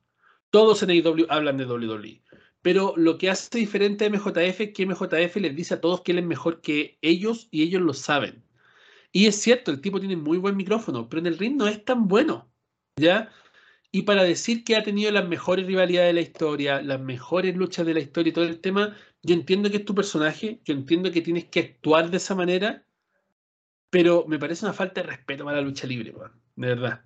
¿Cachai? Porque está en una empresa que no fue capaz de vender una arena de 17.000 personas, ¿ya? Que se están agrandando más que la cresta porque ya vendieron básicamente Wembley, pero tampoco se sabe cuántas entradas Tony Khan regaló de esas 60.000. ¿Cachai? Eh, estaba hablando también de que tampoco, eh, no sé, eso está agrandando demasiado de, de weas tan pequeñas, ¿cachai? Es como, como que sentí que estaba viendo lucha libre chilena, donde estos weones, soy el mejor de Sudamérica, de Sudamerican Goat, eh, no, yo soy el mejor, soy Adam Levy, le gané no sé qué, en tal empresa de mierda que nadie conoce, y después llega igual lo le hace cinco, weón, bombazo y lo hace pico, y le dejo humillado y meado y tapado en diario y mosca. Algo así lo sentí, ¿cachai? Como que él de verdad sentía como que era más grande que todo el planeta, se pasó por la raja Shawn Michaels, el Undertaker, toda la cuestión. Y vuelve, repito, entiende que es su personaje, ¿ya? Pero ya cansa, weón, por lo menos a mí. Y le preguntó, le dijeron, ¿qué te pareció que tú no estuviste en el main event? ¿Qué te pareció? ¿Te molestó? No estar en el main event y dijo, no, no me molestó para nada, yo soy el main event. ¿Qué querían? ¿Que me empezara a resbalar en la sangre John Moxley? Que luchar en un ring tapizado en su sangre. ¿Quién quería la sangre de esa mierda? Fue como. Concuerdo. Esa fue como la única cosa que realmente eh, concordé con él, pero ya siento que, que esa promo, weón, donde, donde necesariamente tiene que siempre hablar de que se le va a acabar el contrato y que se va a ir con Triple H, que, que Nick Khan está muy interesado en él, que como que tiene que basar su personaje en la WWE. La gente dice, no, es que MJF, bueno, sí, MJF es bueno, pero al final es más de lo mismo. Tiene que basar su personaje en que la WWE está interesada por él, cosa que creo que puede ser cierto, pero está muy, pero muy pasado a mierda en decir que no, que es el mejor de todos los tiempos, que todo. Entiendo de nuevo, I'm better than you, ese es su personaje, su canción y todo, y todo lo que tú quieras. Pero, weón, hablar de todos los tiempos, de las mejores luchas de todos los tiempos, las mejores rivalidades de todos los tiempos, o en CIW, ¿cachai? En AEW tal vez, y así todo no creo que te lo conceda, porque siento que han habido mejores rivalidades dentro de AEW. Pero, weón, hablar de todos los tiempos, no, weón, sé que, weón, de verdad, cuando empezó a hablar este weón, la apagué la weón, se estaba yendo y lo apagué y dije, no veo más esta mierda porque, honestamente, nada, y de hecho sentí deseo de haber estado ahí porque si hubiera podido estar en el media scrum como tenía el pase para ir, le hubiera preguntado, Carepalo, le hubiera dicho, ¿realmente no pensáis que estáis pasado a mierda de decir esto? ¿Cachai? Pero no, no estaba ahí, no, no, no estaba en, mi, en mis condiciones de, de, estar ahí. Pero esa es la cosa, ¿ya? Honestamente siento que, que es como lo único bueno que tiene IW como personaje y así todo necesita de WWE todo el tiempo para mantenerse relevante. Panda, sé que te encanta hablar de IW y después vamos a hablar de IW de nuevo cortito, pero te cedo todo el tiempo a ti para que hables. A mí me gusta decir las cosas como son con respecto a IW. Yo lo considero un verdadero montón de mierda random. Esa es como la definición que a mí me encanta decir cuando la gente pregunta qué pienso de IW. ¿Por qué considero que es un trozo de mierda? Porque la verdad que eh, me carga eh, el hecho de que hayan prometido algo que nunca cumplieron en una primera instancia, porque prometieron muchas cosas de que iban a hacer cosas distintas, de que iban a darle oportunidades a los más jóvenes, de que iban a crear nuevos talentos. y la verdad, perdón, y la verdad es que no prometieron ni una weá, los main siguen siendo los mismos. Si tú sacas a los ex WWE, la verdad que el roster de AEW no calienta a nadie. Tú ves los pay-per-view de All Wrestling y siempre terminan igual, dando cringe, porque díganme ustedes qué diferencia hay entre la mega explosión que iba a destrozar a Eddie Kingston con John Moxley y al final fueron unas chispitas culiadas a la pata que le he pegado eh, en la cara con este fuego artificial culiado. O sea, ¿alguien, alguien me puede decir si alguien se emocionó y dijo, ¡Oh! Holy shit. No, nadie, weón. Sí, igual fue como holy shit, ¿eh? Igual fue sí. como. Oh. Weón, no, yo lo, lo, lo, encontré terriblemente cringe. Mira, ¿sabéis qué? Eh, encuentro más hardcore el hecho de que Goldberg siempre salía eh, en su entrada y le llegaba la pirotecnia en la cara. Porque esa weá realmente pica. ¿Cachai? La pirotecnia al fin y al cabo es un fuego artificial que realmente te está como picando como cuando estás haciendo un asado y sale alta la chispa y te pegan en la cara o en las piernas. Eso duele por un medio segundo, ¿cachai? Eh, entonces como que te, te ah, pero una patada, weón, ¿cachai? Que ni siquiera se vio bien el spot porque la cámara estaba dada vuelta, la weá. Entonces, mira, la verdad... la perrísima. Mira, la verdad, la verdad, eh, siento, a mí no me gusta, ¿cachai? Y yo sé que me tiran mucho hate por eso, que, ah, el panda culiado hater y la weá. Mira, ¿sabéis qué? La verdad, me importa una mierda lo que digan de mí. Eh, a mí no me gusta el wrestling. Y siento que no cambió nada. Eh, eh, me carga Tony Khan, siento que es como el típico weón con plata que no sabe qué hacer con la plata y lo primero que pensó es hacer una compañía eh, y lo único que hace es hacer weas random. Se levantó, no sé, se levantó caliente con, con el Big Show una mañana, puta, contratemos al Big Show. Se levantó caliente con Mark Henry, contratemos a Mark Henry. Se levantó caliente con lo, no sé, con Jeff Hardy, contratemos a Jeff Hardy. Pero, weón, si Jeff Hardy está en rehabilitación, no importa, weón, que esté en rehabilitación, tráelo para acá nomás. Si va a aumentar un 5% el rating la primera semana y después lo vamos a olvidar porque es así. Entonces, ¿para qué? ¿Para qué? ¿Cachai? Eh, no, no estoy, lo que, no creo que se malinterprete porque no estoy diciendo que no haya talento. Dentro de esa empresa hay mucho talento, hay muchas, eh, muchos luchadores que valen la pena. Siento que hay mucha gente muy profesional, pero siento que está mal llevado el proyecto. Está mal llevado el proyecto. Si siguen así, jamás van a hacer ni siquiera cosquilla WWE. Entonces, em, puta, un segmento del Bloodline se los pichulea, weón. Un segmento, ¿cachai? Em, y fue vergonzoso ver esa parte de, del público vacío. Fue realmente vergonzoso eh, ver que no, no, ni siquiera va la gente a ver sus propios shows. Entonces, están perdiendo adeptos, están perdiendo fans. Siento que la gente se aburre de no ver nada. ¿A qué me refiero de no ver nada? Sino, eh, no ver nada coherente, ni una historia que siga. Eh, sí, se enfeudan, pero no hay contenido, no hay traiciones importantes, no hay una historia que tú digas, ¿sabes que me acuerdo de esta historia en Lady Wrestling? Em, no, solamente te acuerdas de spots. El spot de, de, la explosión, ahora ya, el spot de la patada con chispita, Eh, ¿te acuerdas de la caída de Chris Jericho desde la reja? ¿De qué más te acuerdas? De- mm, del debut de John Moxley, que también fue como ah, un evento semi importante. Eh, del debut de Sting, De Brian son- Danielson con. el debut de Brian Danielson, eh, el debut de CM CM Punk. Pero son cosas, cosas random. Claro. Nunca no, no es como en WWE y no es por comparar, porque no hay comparación alguna que hacer, o sea, no me wen. Eh, el feudo entre Triple H con Randy Orton. Que tú te acuerdas de toda la historia. O Randy Orton con John Cena. O Randy Orton con John Cena que tiene un, un inicio y tiene un final. Eh, el feudo entre Brock Lesnar y Eddie, Eddie Guerrero. El feudo entre Rey Mysterio y Eddie Guerrero. El feudo entre mm, eh, Brock Undertaker Lesnar y y, y- Drew McIntyre, para que hablemos de cosas más contemporáneas. Claro, eh, el mismo feudo entre. mm, Bray Wyatt y John Cena. Son weas de mierda. Son weas de mierda, pero uno las pero, recuerda. pero, pero recuerda toda la historia.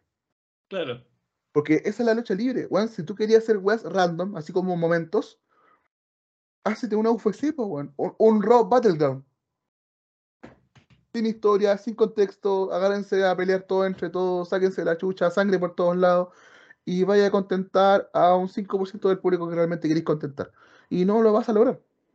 No lo vas a lograr, porque la lucha libre es primero entretenimiento y luego lucha.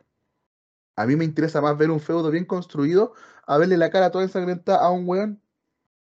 Imagínate, el año pasado, cuando yo fui a Double or Nothing, yo hice un video después de eso y yo dije que era el pay-per-view que yo más había disfrutado ir, incluyendo WrestleMania. Y la razón fue porque el ambiente era bueno. Hubieron como 100 luchas, bueno, esa igual fue como del orto, porque, bueno, ¿por qué tantas luchas, bueno? Necesitáis poner 100 luchas culiadas en la cartelera. Pero la diferencia fue que luchó 100 Pong en el main event. Y se llenó la arena, weón. No cabía un alma dentro del Timo de la arena. Entonces, eso nos demuestra dos cosas. La primera es que 100 Pong hasta el día de hoy vende más que la cresta. Y la segunda es que IW necesita 100 Pong. Y eso es muy triste. Eso es muy triste. Es como que la, la WWE necesitara a Goldberg. Eh, o a John Cena. Y de verdad que no lo necesitan. Sí, es agradable verlos volver algún, una vez al año. Uno se emociona. La música, eh, la nostalgia, el llanto. Pero realmente no lo necesita. Y Oli Wrestling sí necesita 100 Punk. Porque si no, no te llena a Wembley. Es así de No. triste. ¿Qué historia va a terminar en Wembley? ¿A qué me puede decir qué historia termina en Wembley? No hay Y nada. tú decís, bueno, estoy expectante porque quiero saber qué pasa en Wembley eh, respecto a este feudo. ¿Alguien me puede decir? Nada, pues. weón.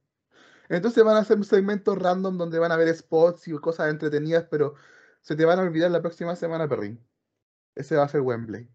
Sí, va a haber harta gente, va a ser eh, aparatoso, muy grotesco todo, mucha sangre, y sí, va a ser entretenido en el momento, son eventos que no son fomes, porque ¿cachai? a uno le gusta también ver esa cantidad de cosas, pero ¿qué va a quedar en la historia registrado? Tú vas a la biblioteca, vas a... Eh, Oliver Wrestling en algún momento va a tener su propia biblioteca. ¿Te van a dar ganas de volver a ver eso? No. La verdad que no. Y se lo debato a quien quiera. Se lo debato a quien quiera. Y yo siento que, que están errando en el modelo. Siento que podrían hacer algo totalmente distinto a WWE y funcionaría bastante bien. Eh, siento que el modelo, por ejemplo, de Impact Wrestling ya es un poco mejor que el de. mm, El de. mm, eh, All Elite. Eh, y siento que han desaprovechado tantas cosas, weón. Desaprovecharon a Daniel Bryan, eh, a Daniel Bryan, desaprovecharon a Cesaro, desaprovecharon a Dan Cole, desaprovecharon luchadores que po- podrían haber sido el futuro de la compañía contraria y ahora están luchando y ni siquiera nadie se acuerda de ellos. Tú ponís Cesaro en las redes sociales y nada, ni una reacción. Es el campeón mundial de Ring of Honor, po. Y. ¿Alguien me puede decir dónde está el Superman suizo? A quienes todos queríamos que alguna vez se saliera campeón de algo y se fuera relevante en la empresa de WWE. Entonces, haciendo de la segunda John Moxleyista. ¿qué era mejor? A la expectativa de que en algún momento tuviera su momento en WWE o cambiarse a la empresa que nadie, que nadie, eh, o sea, tu momento relevante va a ser dos semanas y luego va a estar ahí. Y no, porque digo, sigue siendo campeón de Rhino Honor, pues, weón. Pero ¿a quién le importa Rhino Honor? Si esa es la weá. Ya, si- ya no es lo mismo lo que era antes. Ya no existe. Entonces, como. Eso, la verdad que es lamentable. Yo sé que nos cae mucho hate con respecto a esto, pero me los paso a todos por. Ustedes saben dónde. Muchas gracias. Ok. Vamos al lunes entonces. Porque esta fue una semana luchística. Monday Night Raw comienza con el nuevo y flamante campeón de Universales Mundial de la WWE, Seth Rollins. Y la primera persona que aparece es AJ Styles. AJ Styles de la marca SmackDown. Hace menos de tres semanas tuvimos el draft, donde dijeron que ya se hacía efectivo el día después de Backlash. Y nadie más podía cruzarse entre marca y marca. Aparece y Styles, weón, lucha en el main event. Y se pasan por la raja todo lo que es el draft. Luchadores de SmackDown participando por el título de Raw. Se pasan por la raja lo que es el draft. Eso es lo único recordable del capítulo, por lo menos para mí. No tiene sentido. O sea, tienes a candidato A al ganar el World Heavyweight Champion, candidato B a ganar el World Heavyweight Champion, en una pelea que estuvo bastante buena, no lo que yo esperaba, porque yo esperaba realmente una pelea de cinco estrellas, no lo fue. Eh, pero fue una pelea encarnizada donde ambos querían ganar y donde realmente se veía una posible rivalidad a futuro. Y luego, ¿cuánto? Dos, tres días después, lo ves luchando en un tag team Al otro día o en dos días después, un- uno y medio, una cosa así. contra el Judgment Day, que no tengo nada en contra del Judgment Day, a mí me encanta, pero ayudándose, no, no, no, no le encuentro sentido, la verdad, no le encuentro sentido. Y para que los que dicen que nosotros siempre le tiramos G a WWE y nunca WWE, mira, en este momento estamos tirándole G a porque esa fue una decisión de mierda. Agarraron una mierda de perro, esta que está todavía burbujeante con olorcito a comida de perro, y la pusieron en el main event de Raw y la soltaron ahí en el medio del ring. Y le dijeron al público, esta es la mierda que les vamos a dar, por favor, destapen su nariz para que puedan oler porque huele a mierda fresca. Así fue el main event de Raw. No, nadie entendió nada, se pasan por el, el hoyo del culo eh, el tema del draft, lo cual lo considero algo asquerosamente equ- equivocado. Eh, siento que el Raw estuvo malísimo, malísimo. Eh, y la verdad que gracias a esas decisiones van a matar el World, Heavy- el World Heavyweight Champion. Oye, mira, y de hecho lo otro que fue como, entre comillas, relevante fue las luchas clasificatorias para el Money in the. Pelea el Miz contra Ricochet y gana Ricochet, weón. Cuando el Miz ha sido el Mr. Money in the Bank más espectacular desde Edge y Rob Van Damme hasta ahora. Dos canjeos exitosos. ¿Cachai? Entonces, el Miz, aunque no gane el Money in the Bank, que de hecho no esperamos que lo ganara tampoco, en la lucha es sinónimo del Miz, po, weón. ¿Cachai? Y van a poner a Ricochet, ¿para qué? Para que Ricochet se pegue un par de saltos desde la escalera. Ya sabemos ya que va a pasar eso. Y la segunda lucha la ganó Nakamura. Eso sí creo que estaba bien porque no queríamos que vos fueras el Money in the Bank. ¿Cómo es? ¿Cómo es? ¿Cómo es? Por favor.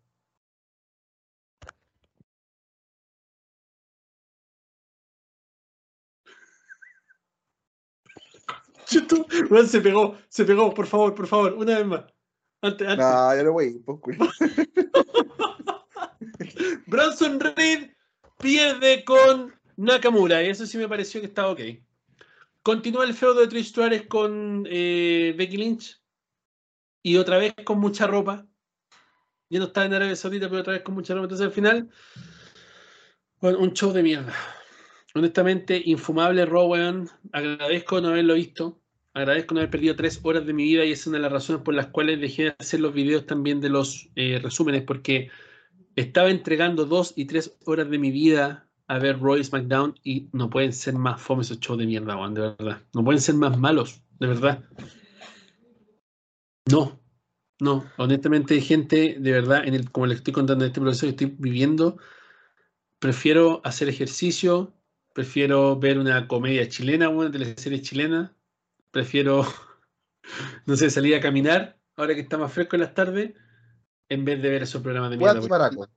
Están, están infumables, weón. Infumables. Gays. Weas de gays. Así que ver- se, pasaron Lady por la Baltasar. raja, se pasaron por la raja el draft. Sí, ¿Algo más que aportar sobre Raw? Váyanse a la concha de su madre, weón. Agárrense de la mano todos los directivos, váyanse a la concha de su madre. No puedo opinar otra cosa. Hicieron perder tres horas de mi vida, weón. Bueno, estoy intentando que mis hijas vean lucha libre conmigo. Les hice perder tres horas de su vida a ellas. Imaginen lo indignado que estoy, weón. Váyanse a la mierda. En vez de que las cabras chicas vean Peppa Pig, las dejáis viendo esa weá de Raw. Weá mala, weá. Mala la weá, mala. Pero no importa. Por lo menos le está gustando. Miércoles, un gran anuncio de Tony Khan. Tony Khan Otro. tenía un gran anuncio. Otro gran anuncio de Tony Khan. No, escucha, era Tony Khan tenía un gran anuncio sobre el gran acontecimiento que iba a ocurrir en Collision. El show de AEW que tiene estos mismos colores. Miren la weá, po, weón. Cualquier coincidencia Es, claro, cualquier parecido es netamente coincidencia, weón, es que de verdad, weón, cuando la gente dice, no, es que el panda es un hater culiado de IW, ya, ya, sí, el panda es un hater culiado de IW. Lo Sí. reconozco. Y de hecho estoy en la Asociación Mundial y soy honorario, fundador y eh, administrador del grupo de Facebook que se llama Haters de All Wrestling al Poder, para que se puedan unir tranquilamente. Weón, mira, es, es ver el logo de WCW, Nitro, y más encima en TNT, weón, igual que WCW Nitro. Honestamente, ¿era necesario hacer eso? ¿Es tanta la sí. obsesión de Tony Khan? Y como se dieron cuenta que incluso en Chicago, que es el único lugar que les compra todas las entradas, no estaban vendiendo entradas, Tony Khan se mandó la gran WWE y arruinó la sorpresa de los fanáticos anunciando el regreso de CM Punk. Ahí está. Porque no estaban vendiendo tickets para Collision. Entonces tuvieron que anunciar el regreso de CM Punk para poder, tal vez, vender tickets. Y lo hicieron en Chicago porque saben que Chicago es la única ciudad completa que aún ama CM Punk. Puros hueones viven en Chicago. No voy a discutir eso. No lo voy a discutir para nada. El punto que quiero ir con todo esto, weón, el punto que quiero ir con todo esto, es que quien chucha, y lo digo con respeto, en su sano juicio, quiere ver lucha libre un sábado, weón. El panda. ¿Quieres ver a IW un sábado? No, esa weá no. No, de- dejen cambiarle. ¿Quién quiere ver AEW un sábado? Los ratings de, Rampage son como 200.000, 300.000 televidentes los días viernes post SmackDown. Cuando el viernes la gente está acostumbrada a ver lucha libre. ¿Tú crees que alguien va a ver esa weá de Collision un sábado en la noche, weón? Hoy el sábado uno quiere salir con la familia, con los niños chicos, eh, quiere, no sé, pues, irse de fiesta, quiere grabar el podcast. Claro, y si eres fan de la lucha libre, querés masturbarte, bueno, y irte a acostar tranquilo, weón. Claro, o, o, o si tienes mujer, eh, querés ir a darle a tu señora como Brock Lesnar a Sable, po, weón. ¿Cachai? Eso es lo que quiere hacer un sábado en la noche. No ver AEW. Díganme qué mierda quiere ver AEW un día sábado, weón.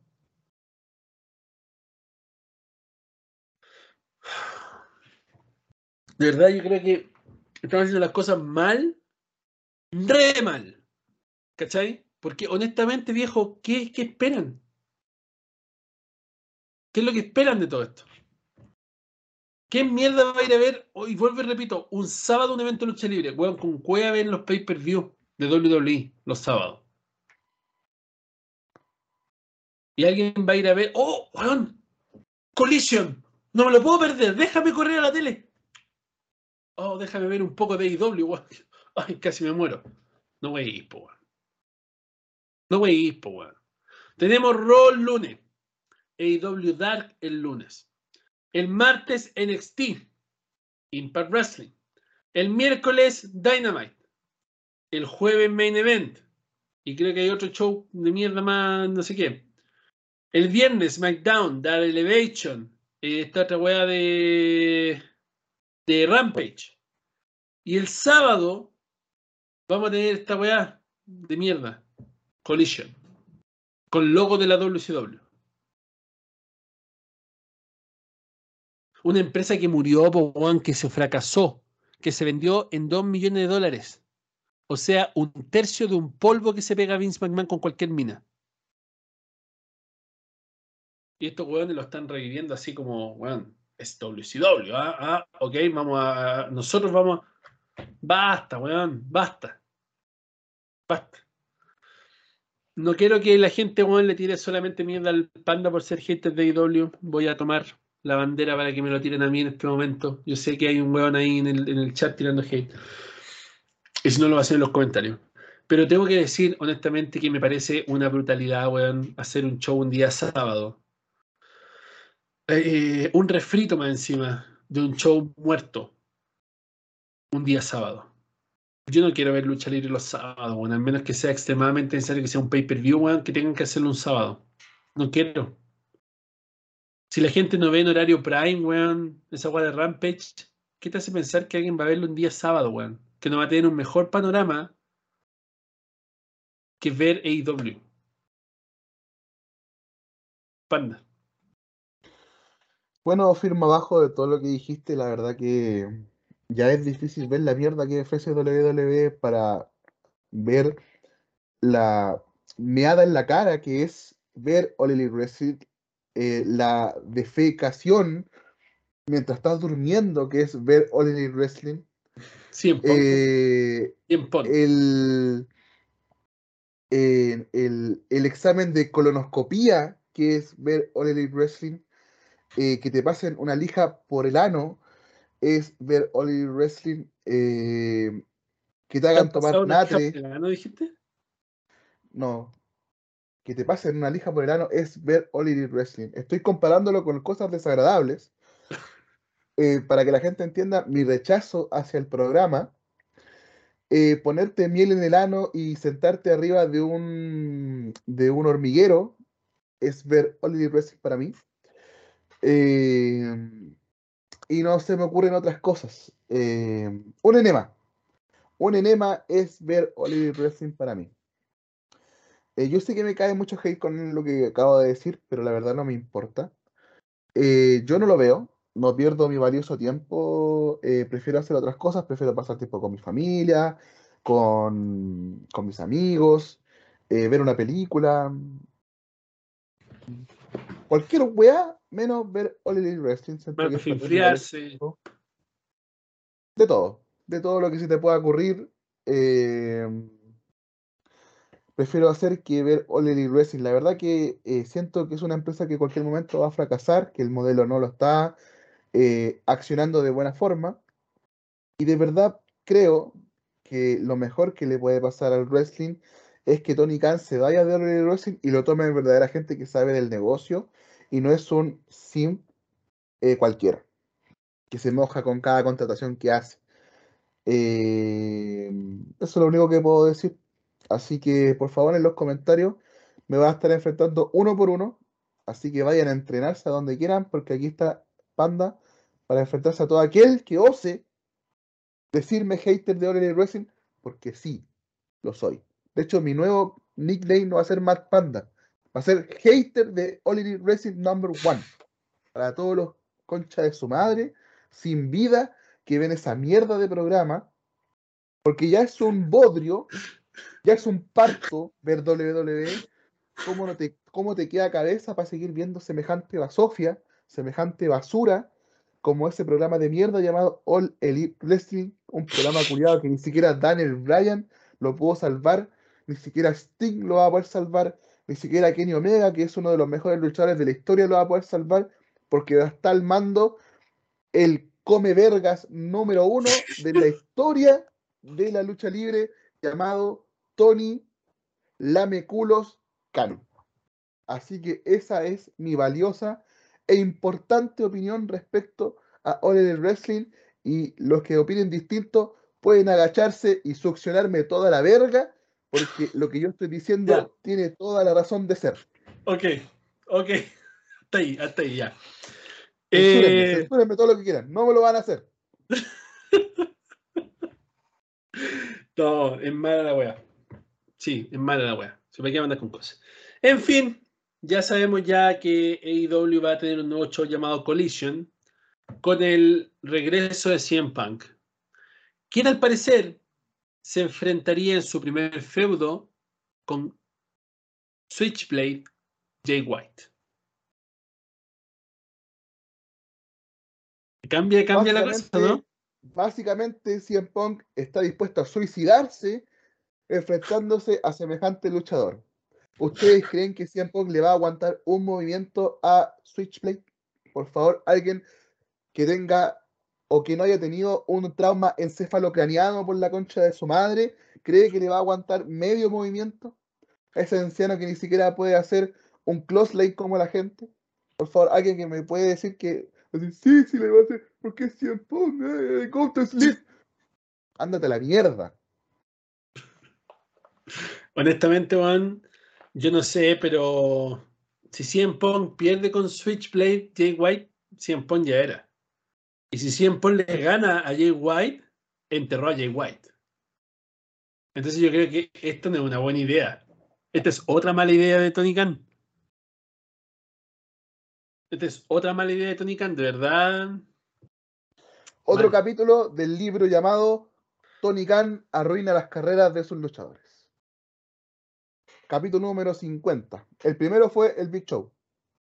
Oye, no, pero calmado nomás. Calmado nomás que la gente estaba diciendo que fue la mejor decisión ir a IW y no firmar con WWE, pues, weón. A toda la gente que, que le decía eso a Jay White, que sepan en lo que está Jay White ahora, en qué está Jay White ahora, luchando una weá en pareja, no sé. Como tratando de revivir como una especie de Bullet Club en, en Elite Wrestling. Dijeron que, y bueno, de Nadie hecho, el líder del Bullet Club, Finley, le dijo, no sé qué, esa mierda no es el Bullet Club, ese weón no es del Bullet Club. Weón, nadie se acuerda de Jay White, weón. Nadie se acuerda de ese culiado. En el momento que, en el momento que agarró el lápiz, destapó el lápiz y puso su hermosa firma en el contrato de Elite Wrestling, su carrera va a ir en declive. Es así. Bueno, era la gente libre más caliente del momento. Y ahora está metido en mierda. Nadie se acuerda, el weón, ¿no? Honestamente, man, de verdad siento mucha pena por estos luchadores. Hay una manga de otros luchadores, ¿ah? Kid Lee, por ejemplo, que yo siempre lo he. ¿Dónde siempre lo he Hardy? un weón malo y fome, Kid Lee, sin gracia, sin ni, una, ni, una- ni un brillo. Y también, pues, supuestamente también iba para grande Kid Lee y todo lo weón, no, Vercat, Kid Lee y toda la cuestión WWE lo está. ¿Dónde está Kid Lee ahora? En la mierda. Y así sucesivamente podríamos nombrar un montón de luchadores más que están comiendo mierda en AEW. ¿Ya? ¿Dónde está? Buset Frustra, Rusev Praska, me gusta la ver. El gran Rusev, ¿dónde está? Va a estar en colisión, po, weón. Supuestamente en colisión va a haber como un roster donde van a haber guanes como Rusev, Samoa Joe, eh, CM Punk. Se me había Supuestamente. olvidado Samoa Joe, el gran Samoa Joe, el gran luchador de TNA. ¿Dónde está? Campeón de la eso. televisión de Reino weón. Bueno. Un show que básicamente no emite en televisión, pero tiene cinturón de televisión. Sí, la verdad es que sí. Eh, bueno, esa es nuestra opinión, la verdad. Quien quiera la comparta, quien no, que nos tire hate, da lo mismo, nos sirve igual. Eh, eso. Deje su like. Para la gente que está en el chat, deje su like. Ya no he dicho todo esto en el podcast. Si nos pero ama, si nos ama, deje Claro. su like, si nos odia, deje dos likes. su like. Y cuando acabe, cuando acabe el podcast, que aún no va a terminar, cuando acabe el podcast, vaya por favor y comente. Comente el video para que quede ahí, para que YouTube nos siga mostrando. Eso fue el miércoles. El viernes, SmackDown. Se conmemora mil días. Mil días de Roman Reigns como campeón universal. Muestran un pietaje en el cual incluyen hasta CM Punk. Ya lo hicieron canon de nuevo. Y en la comunidad de los cinturones estábamos todos hablando que iba a haber un nuevo cinturón para Roman Reigns. Todos expectantes del reboot del Winch Eagle, del reboot del Big Eagle, del reboot del Undisputed. Todos expectantes ahí, como revivieron el cinturón mundial, dijeron ya vamos a revivir el Undisputed, weón, el cinturón más lindo de la historia, lo vamos a tener. Comienza obviamente SmackDown, no lo vi, no les voy a mentir. Lo único que sé es que ganó Elia Knight, que va al Money in the Bank. Sé que Oshirai también va al Money the Bank, ¿es así? Correcto. Y que está esta historia de mierda con los Pretty Deadly y Austin Theory con Sheamus y no sé quién chucha más involucrado al medio. Los Broly Brutes. Ya, no me puede interesar menos. Y al final de la noche comienza una ceremonia entre Triple H y van a comercial y cuando vuelven de comerciales hay un podio con un nuevo título. Y en ese momento dije, pon la cresta, weón, otra vez voy a tener que comprar otra mierda de título, weón, ya me compré el Crown Ryan, ya me compré esta otra weá que llegan. Encima, el problema es que los mandan diferido. Por ejemplo, el nuevo cinturón mundial que ganó Seth Rollins lo van a empezar a mandar a finales de octubre, principios de noviembre. Nos hicieron pagar los 500 dólares para que luego lo enviaran como en seis meses, weón. Una weá ridícula. Ok. Sale Triple H, le dice que ya, que felicitaciones, que lo más grande, weón, le succiona un poquito la verga a Roman Reigns. Y luego le dice que para conmemorar sus 100 días, o sea, sus 1000 días como campeón, le van a entregar un nuevo cinturón indiscutido, universal de la WWE. Y ahí es donde me quiero detener porque no solamente lo dijeron, bien mal dicho, no solamente lo escribieron, partiendo de que escribieron esa mierda y la aprobaron y luego la dijeron. Hicieron un cinturón que es el mismo puto cinturón de siempre, con el, como dicen acá todos los grupos de cinturones, Big Ass W in the middle of the fucking belt. Y abajo dice Undisputed Champion.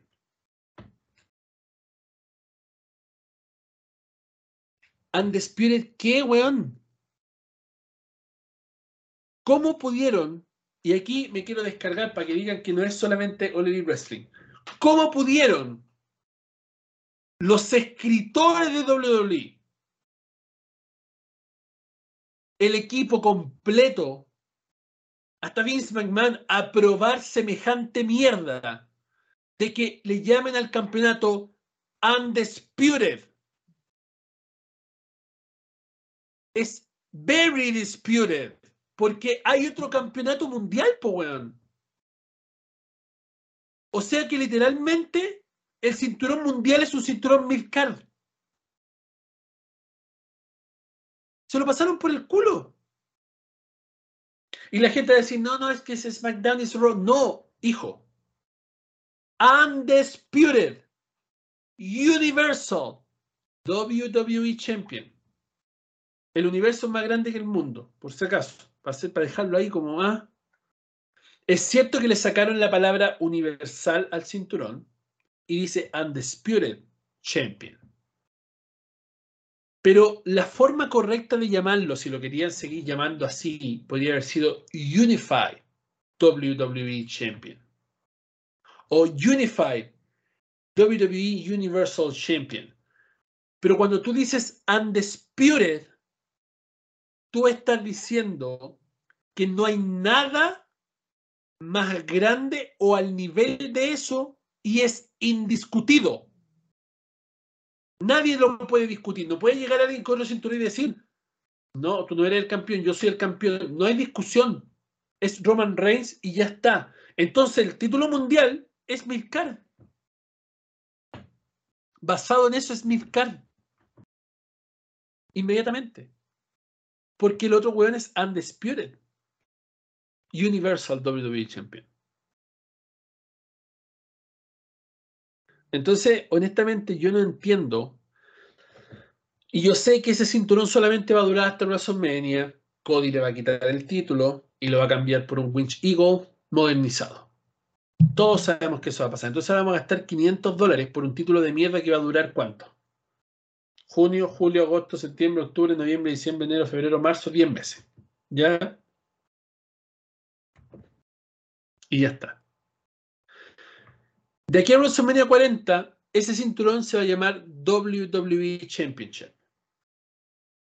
Le van a ir sacando los nombres de a poco. Le van a sacar el Undisputed, porque en algún momento se van a dar cuenta del cagazo que se mandaron. Y le van a sacar el Undisputed, entonces se va a llamar WWE Universal Championship. Entonces luego le van a sacar el Universal porque se van a dar cuenta del cagazo que se mandaron tratando de minimizar el WWE Championship. Y se va a terminar llamando WWE Championship para WrestleMania 40 Cody Rhodes pueda ganar el WWE Championship. Pero yo no entiendo cómo gente con dos neuronas, como dijo el panda haciendo sinapsis, puede llamar ese cinturón undisputed. Cuando es discutible, porque hay otro campeón mundial. No puedes llamarlo undisputed, tienes que llamarlo WWE Unified o solamente Universal, WWE Universal Championship. Pero si no querían como minimizar la historia del WWE Championship, podrían haberlo llamado eh, Unified WWE Universal Championship, pero no indiscutido, Y más encima los buenos se la pusieron en el cinturón. Es un cinturón horrible, honestamente. Y la gente, bueno, de hecho, nos cagábamos de la risa en los grupos de cinturones porque todos lo van diciendo, es un cinturón horrible, un cinturón horrible, y todos lo compramos, pues, yo me lo compré ya. Llega a finales de agosto. Es el mismo cinturón con un fondo dorado y con Onyx en vez de cristales en la W. Y en vez de decir World Heavyweight Champion, dice Undisputed Champion. Pero es la misma mierda del Universal rojo, del Universal azul, del cinturón mundial, del cinturón femenino de Raw, del cinturón femenino de SmackDown, la misma mierda. Bueno, la impresión de Roman Reigns valió un millón de dólares. Tomó el cinturón y lo miró y fue como. esta weá es la misma weá de los otros dos. Y una weá le dijo Triple H que no, no puede leerle los labios, weón. Y fue como. Ok, ya. Y después pónganmelo. ¿Cachai? ¿Qué mierda, weón? ¿Qué mierda les pasa, weón? De verdad, déjame tratar de buscar ese momento cuando lanzaron el cinturón mundial, el primero, el, que tendría que haber seguido el linaje. Porque hay mucha gente que nos sigue que em, no, nunca eh, vio la WWE en el 2002 y todo el tema. Eh, nunca, nunca vio la WWE en esos tiempos. Pero Eric Bischoff, cuando Brock Lesnar, campeón indiscutido de la WWE, se va a SmackDown, exclusivo de SmackDown, Eric Bischoff dice, no, pues, one. Dice, espérate, déjame, déjame ver si este es el video.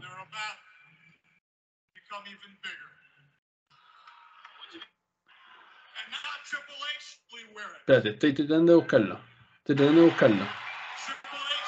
Triple H.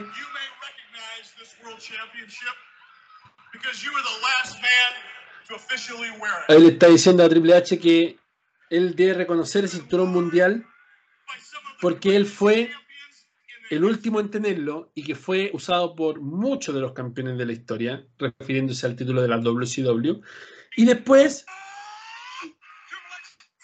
él dice que, no, no, bueno,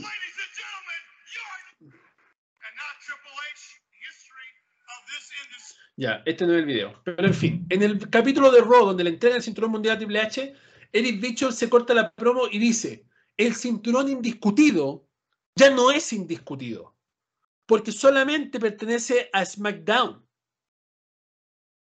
Y en Raw tenemos mejores superestrellas, mejor lucha, y ese título ya no es indiscutido, porque aquí está el título mundial. Así es como se maneja. Ya no puede ser indiscutido, pues, Si hay un título mundial. Pero se pasaron por el culo la historia. Se pasaron por el culo todo para llamar la weá indiscutido. Es cierto que cuando construyeron el cinturón de la WWE, que era actual, ese negro, se llamaba WWE World Heavyweight Championship porque unificaron el cinturón del Scratch Logo con el Big Gold y crearon ese grande que se lo pasaron a Brock Lesnar, ¿cierto? y el cinturón decía World Heavyweight Championship. Después, en las cinematográficas, cuando le cambiaron el, nombre a WWE Championship, cuando salió el cinturón universal, en la cinematográfica decía WWE Champion. No sé si ustedes se recuerdan, cuando salía como la cinematográfica del cinturón, decía WWE Champion, pero la correa siempre dijo World Heavyweight Champion. Nunca la cambiaron hasta ahora. Entonces, eso nos quiere decir que al final este cinturón va a quedarse por lo menos hasta WrestleMania y va a seguir diciendo Undisputed Championship o Champion cuando la weá de indiscutida nada. Entonces no solamente nos dieron un cinturón de mierda, sino que también nos dieron un nombre de mierda. Y yo digo fuertemente como coleccionista de cinturones, despidan a Wildcat. Que son los buenos que construyen despidan los weón. ¿Cómo no va a haber una puta milésima de creatividad, weón?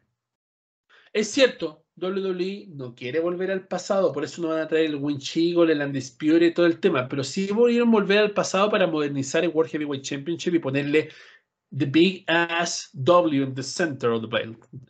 Ya, pudieron hacerlo, ¿cierto?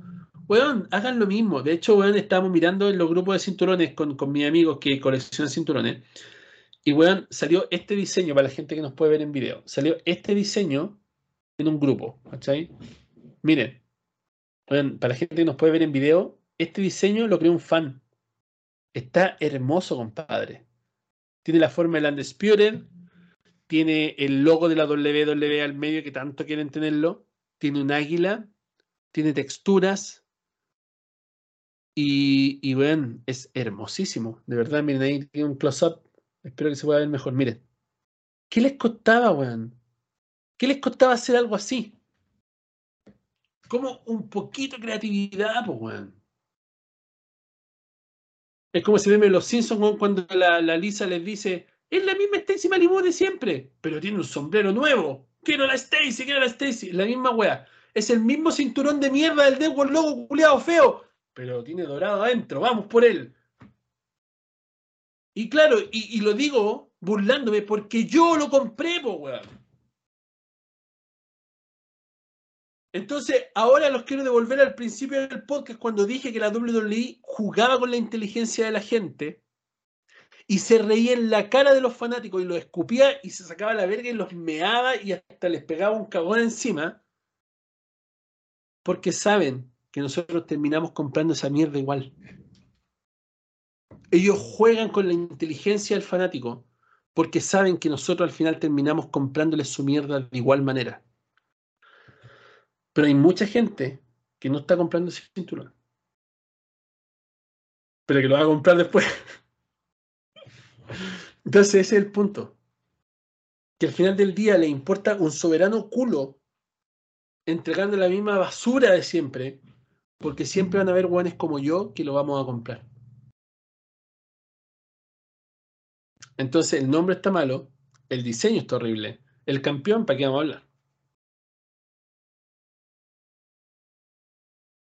Y luego, obviamente, después de la coronación, aparecen los usos y sigue este feo donde ahora Roman obliga solo a atacar a su hermano. Para construir esta lucha de solo y Roman contra los usos para Money in the Bank. Marquen mis palabras porque eso va a pasar así. Entonces la pregunta ahora es la siguiente, que mucha gente me ha escrito a mi Instagram, Juan. Garay, para los que no me sigan, vayan a seguirme.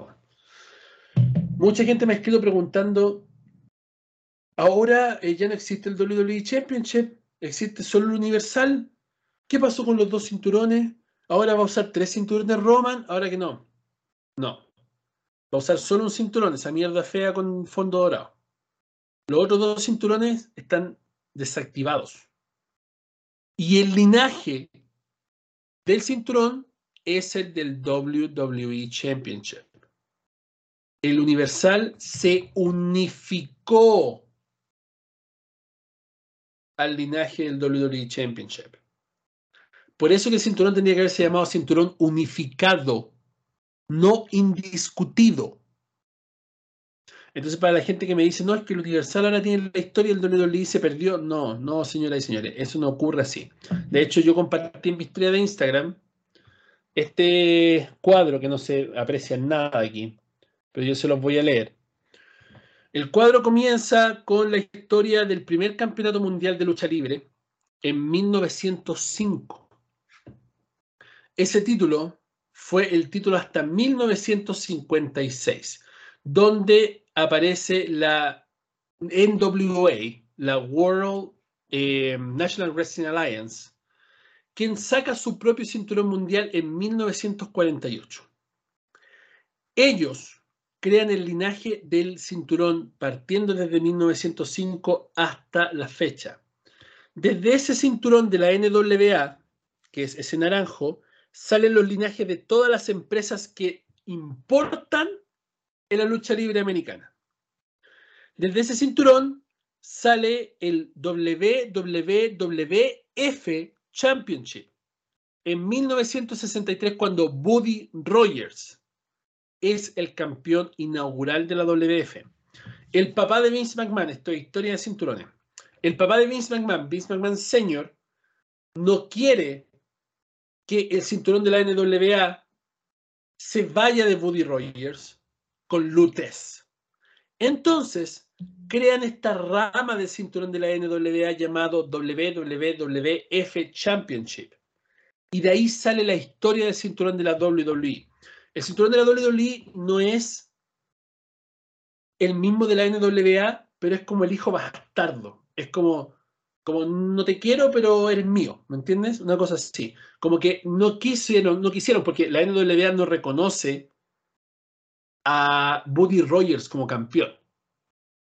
Buddy Rogers pierde el cinturón con Lutes. Y Lutes es campeón mientras que Buddy Rogers también es campeón, pero pasa a ser campeón de la WWF en vez de ser de la NWA. Fue algo parecido a lo que pasó con el cinturón de la WCW, cuando eh, Rick Flair lo nombra primer campeón de la WCW y ya no estaba en la NWA y tiene el cinturón. Y pasa lo mismo, exactamente lo mismo. De ahí el WWF Championship se transforma a WWF Championship por ahí, por los setenta y tanto, y ahí es donde aparece el Big Green, que fue el último WWF Championship, Worldwide Wrestling Federation Championship. Y luego aparece el Winch Eagle, el Hogan 86 y el Andre 87, que ya eran WWF Championship.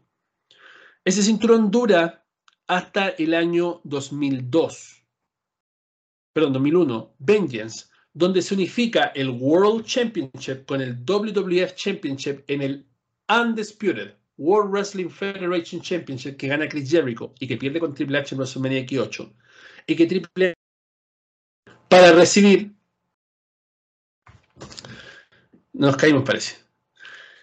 Eh, ya Triple H le entrega a Ric Flair el Undisputed World Wrestling Federation Championship, el Big Eagle y el Big Gold, y recibe el Undisputed, el cual pasa a llamarse WWF Undisputed Championship. Al mes siguiente, la compañía cambia de nombre y se pasa a llamar WWE Undisputed Championship. Ese cinturón se va a SmackDown y en Raw crean el World Heavyweight Championship en el 2002.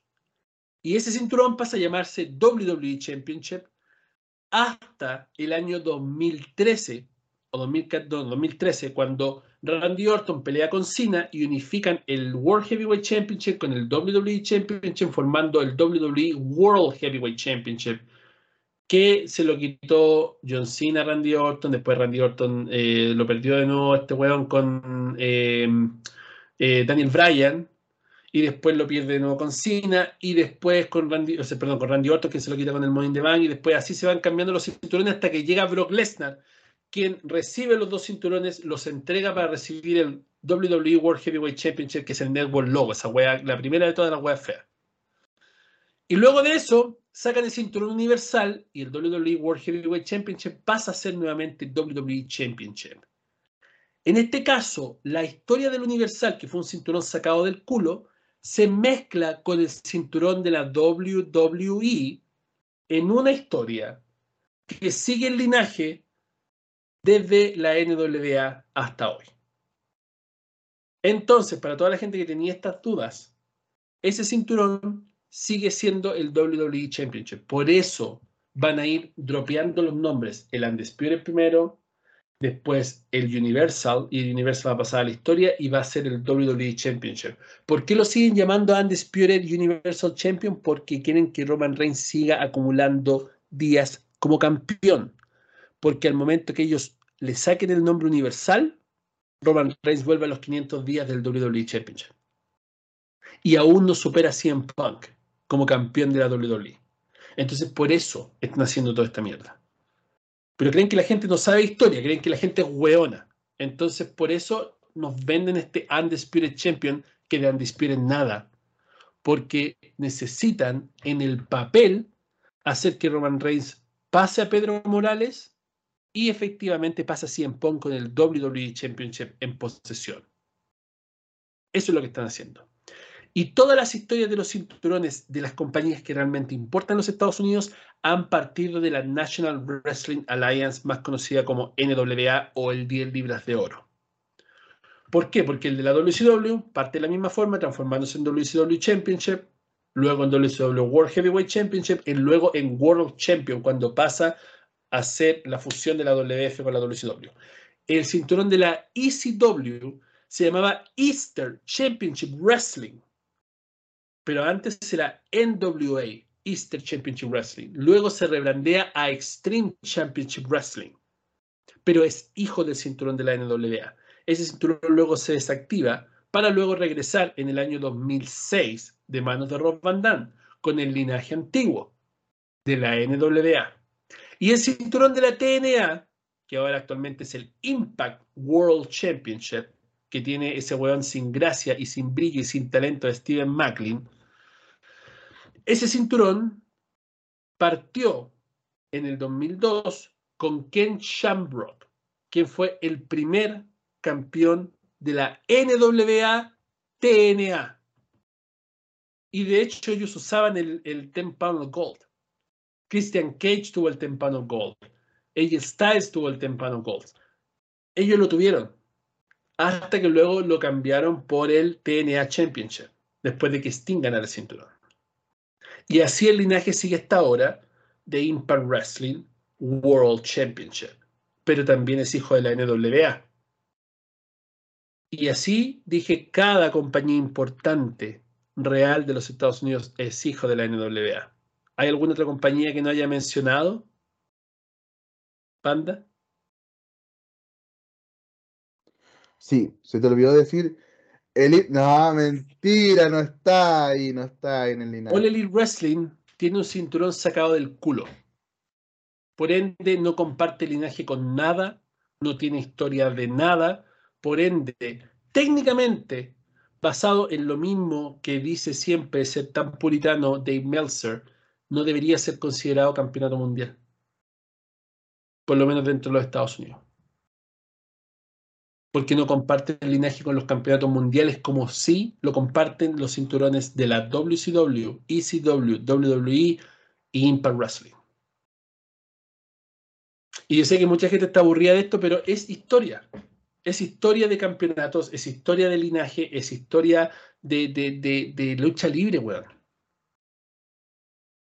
¿Ya? Es por eso que la lucha libre es tan grande, por la historia, por lo que pasó en los tiempos antes que nosotros naciéramos, antes que nosotros viéramos lucha libre. Entonces espero que haya gente del chat que haya, le haya gustado esto y si quiere discutir conmigo historia, comentarme cosas, que le explique cuestiones, mándeme un mensaje a mi Instagram, Juan G. Caray, y yo feliz de la vida le respondo los mensajes y comentamos un poquito de historia. No me meto nunca al Instagram de la Universidad de Wrestling, yo no lo manejo. Supuestamente lo maneja el staff de la Universidad de Wrestling, que supuestamente viene a los podcasts también. Yo no. Yo no, no, no entro ahí porque no, no tengo tiempo, no, como les dije, estoy tratando de ordenar mi vida como va a estarme encima administrando otro Instagram. Pero habiendo hablado de eso, Panda, ¿qué te pareció eh, el nuevo cinturón? ¿Qué te pareció la coronación de Roman Reigns? ¿Qué te parece lo que está pasando? ¿Y qué crees que va a pasar en el futuro próximo con toda esta historia? A ver, como dijo Hans Pozo, vamos por partes. Eh, ¿Qué me pareció el cinturón? Mira, tuve la misma sensación cuando atrapé mi primer Pikachu Shiny. Es la misma weá, pero con un color más feo. Eh, luego dije, mira, ¿sabéis qué? Lo vi por televisión, estaba bastante enojado en el momento porque dije qué mierda de cinturón y me dediqué a verlo en imágenes por internet y después no me desagradó tanto. Después como que dije, mira, ¿sabéis qué? No está tan feo.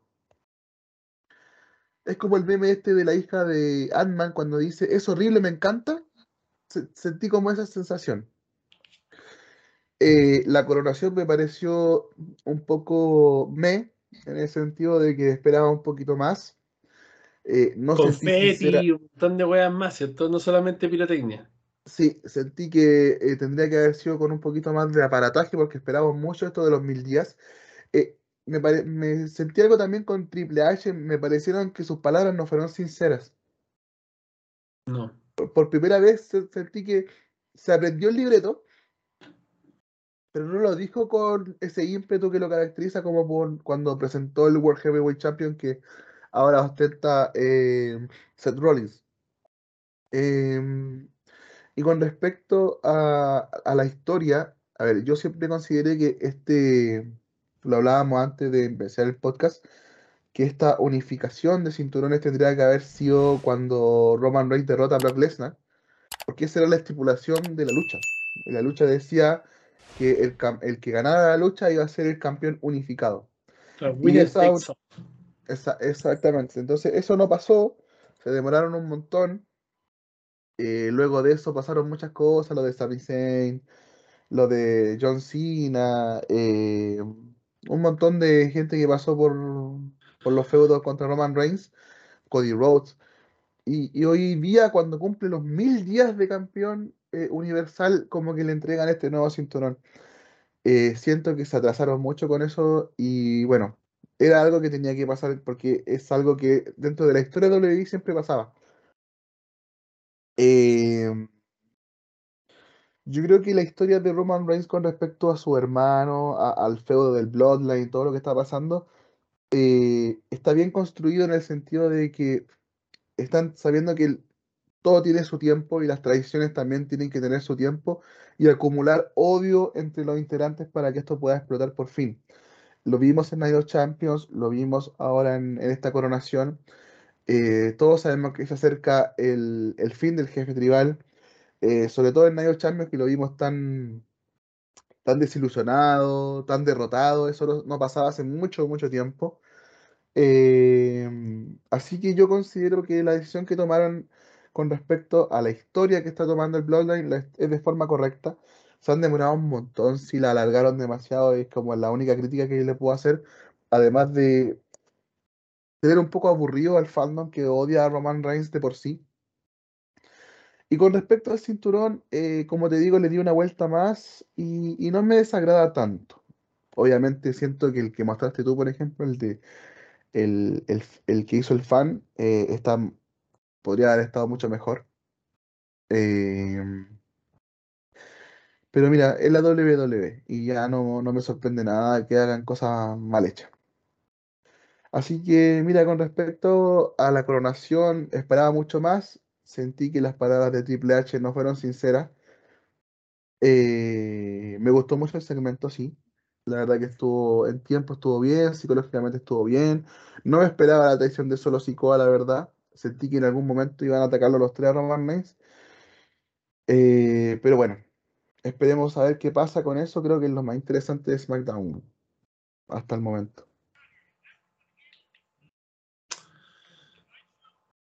No sé, como digo, mira, yo estaba buscando, tratando de buscar la parte donde Bishop dice very disputable, pero no sé, honestamente yo no sé qué más, qué más va a pasar en la WWE, de verdad que eh, no sé si es parte de mi ánimo que no ha estado muy bueno, no sé qué será, pero ya no tengo ni siquiera ganas de ver la lucha libre, weón.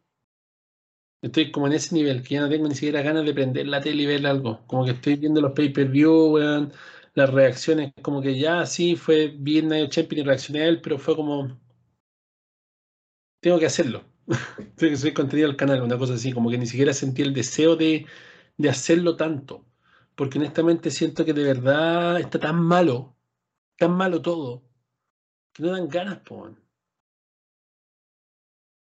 Y que ya el panorama está básicamente cocinado para WrestleMania 40. Mm, es lo más, lo más terrible. Claro, es lo más terrible, todo tan predecible, todo tan, tan, tan sin poco trabajo, tan, tan como de la mierda, weón.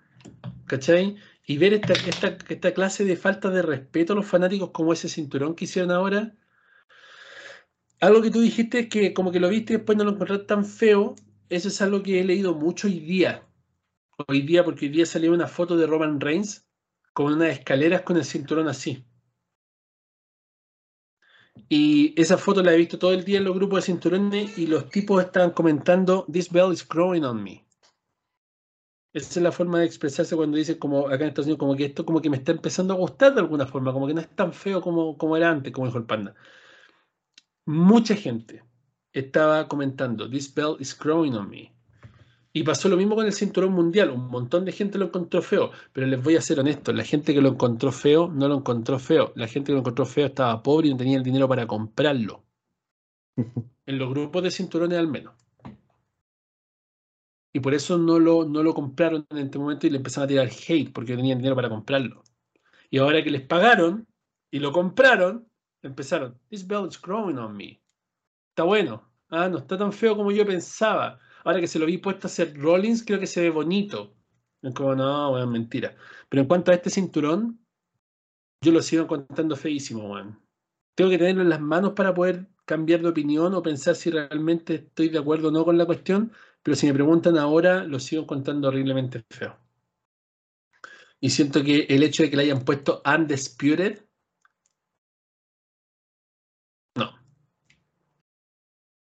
No. Bueno, tiene que ver con el, tiene que ver con la historia de Roman Reigns nomás. Sí, pues sí, es lo que, es lo que te había comentado. Si de hecho mira el cinturón, pues bueno, el cinturón tiene los colores de Roman Reigns, para ir más profundo. La ropa negra, el guante dorado, o el guante rojo, por eso tiene dorado y rojo.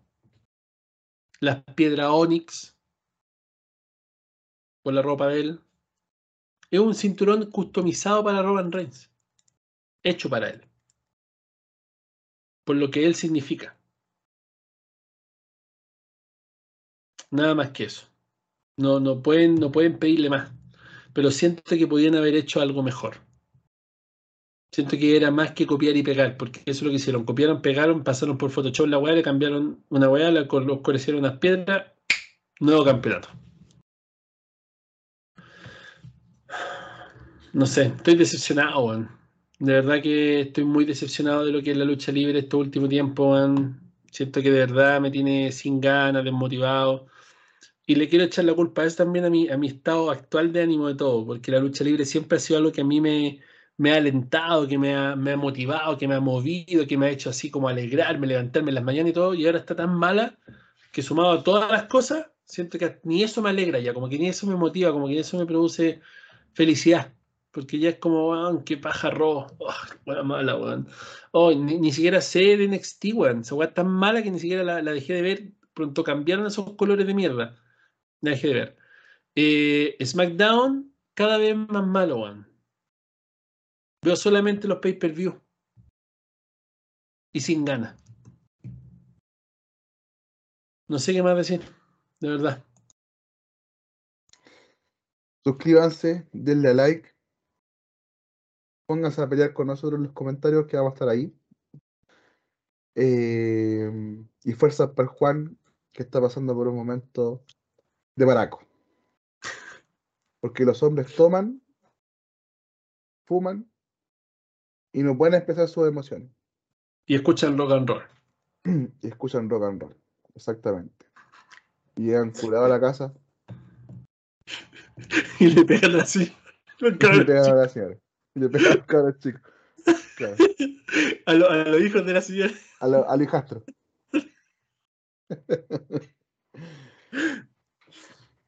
Humor negro, no se la echen, no nos funen, por favor. Y si nos funen, Atrévanse, porque nosotros somos vengativos. en fin. nada más que Panda, gracias, suscríbanse, marquen la campanita, dejen su like, dejen su comentario al acabar el podcast, déjelo ahí, para que YouTube diga, ah, están comentando estos videos, recomendemos el podcast, para que más gente lo escuche, porque ya que no lo hemos subido hace mucho tiempo, mucha gente a lo mejor se olvidó y no está viendo el podcast, así que para que lo puedan ver después en diferido, Nada, le agradecemos por la sintonía, por seguir en el robo del wrestling. Ya van a estar ahí subiendo algo los chicos, me imagino, en algún momento de la vida. Ya, para que no piense que no, que no lo están actualizando. Eh, y nada, hablando de rock and roll, este es súper off topic. Voy a ir a ver a Noel Gallagher, El 13 de junio tengo entradas de segunda fila porque la primera está agota. Pero la primera y la segunda se pueden a firmar en la barrera donde está el weón. Así que voy a tratar de hacer lo mismo que hice con Ryan Tedder de One Republic el año pasado y voy a sacar una foto con Noel Gallagher así. Porque, bueno, para ser solamente voy por las canciones de Oasis. Esto es lo más cercano que voy a tener de escuchar a Oasis. Así que, nada, quería comentarlo con ustedes, hablando de que los hombres escuchan rock and roll. Voy a ir a escuchar rock and roll de los 90, por si acaso. Tan maraco como Oasis. Ahí pensando en el final de El efecto mariposa. El, orgullo, ¿eh? el mes del orgullo, no me voy tanto, mira que te a funar. Voy a eh, omitir comentarios respecto a eso último. Eh, espero que todos estén bien, disfruten a su familia, disfruten a sus amigos, disfruten de la penca que está en la lucha libre, pero si hay algo que los divierta, disfrútenlo. Eh, una llamadita a ese amigo que nunca ven, a esa mamá que nunca van a visitar. Nosotros hablamos de forma soez, nos burlamos de varias gente, todos piensan que somos malas personas, pero no lo somos. Así que lo único que les voy a recomendar es que si hay alguien que quieren o extrañan, llámenlo. Llámenlo. No, si no, se van a arrepentir algún día. Perfecto. Y eso, y suscríbanse también. No, si no, también se van a arrepentir cuando otra persona se lleve el cinturón mundial de Batista y no seas tú porque no estás suscrito. Así que suscríbase, marque la campanita. ¿Ah? Que ostente el cinturón de Batista que, lo, que oye, lo ocupó Batista, weón. Ningún otro con su madre va a hacer un, un, sorteo, como este. un sorteo como este. Así que mira, Así si no te lo llevas tú, me lo va a llevar yo. Suscríbase, marque la campanita, deje su like, su comentario, síganos y recuerden que el martes viene video de cinturón, nuevo video de cinturón para que no piensen que no estoy subiendo contenido y se vienen más sorpresas. Muy pronto vamos a estar regresando a full capacidad en la Universidad del Wrestling. Pero mientras tanto, quiéranos y apóyenos como siempre. ¿ya? Nos vemos muy pronto, un abrazo y adiós. Suscríbete, deja tu like, comenta y marca la campanita para contenido exclusivo que solamente la Universidad del Wrestling tiene para ti. Un abrazo y hasta pronto.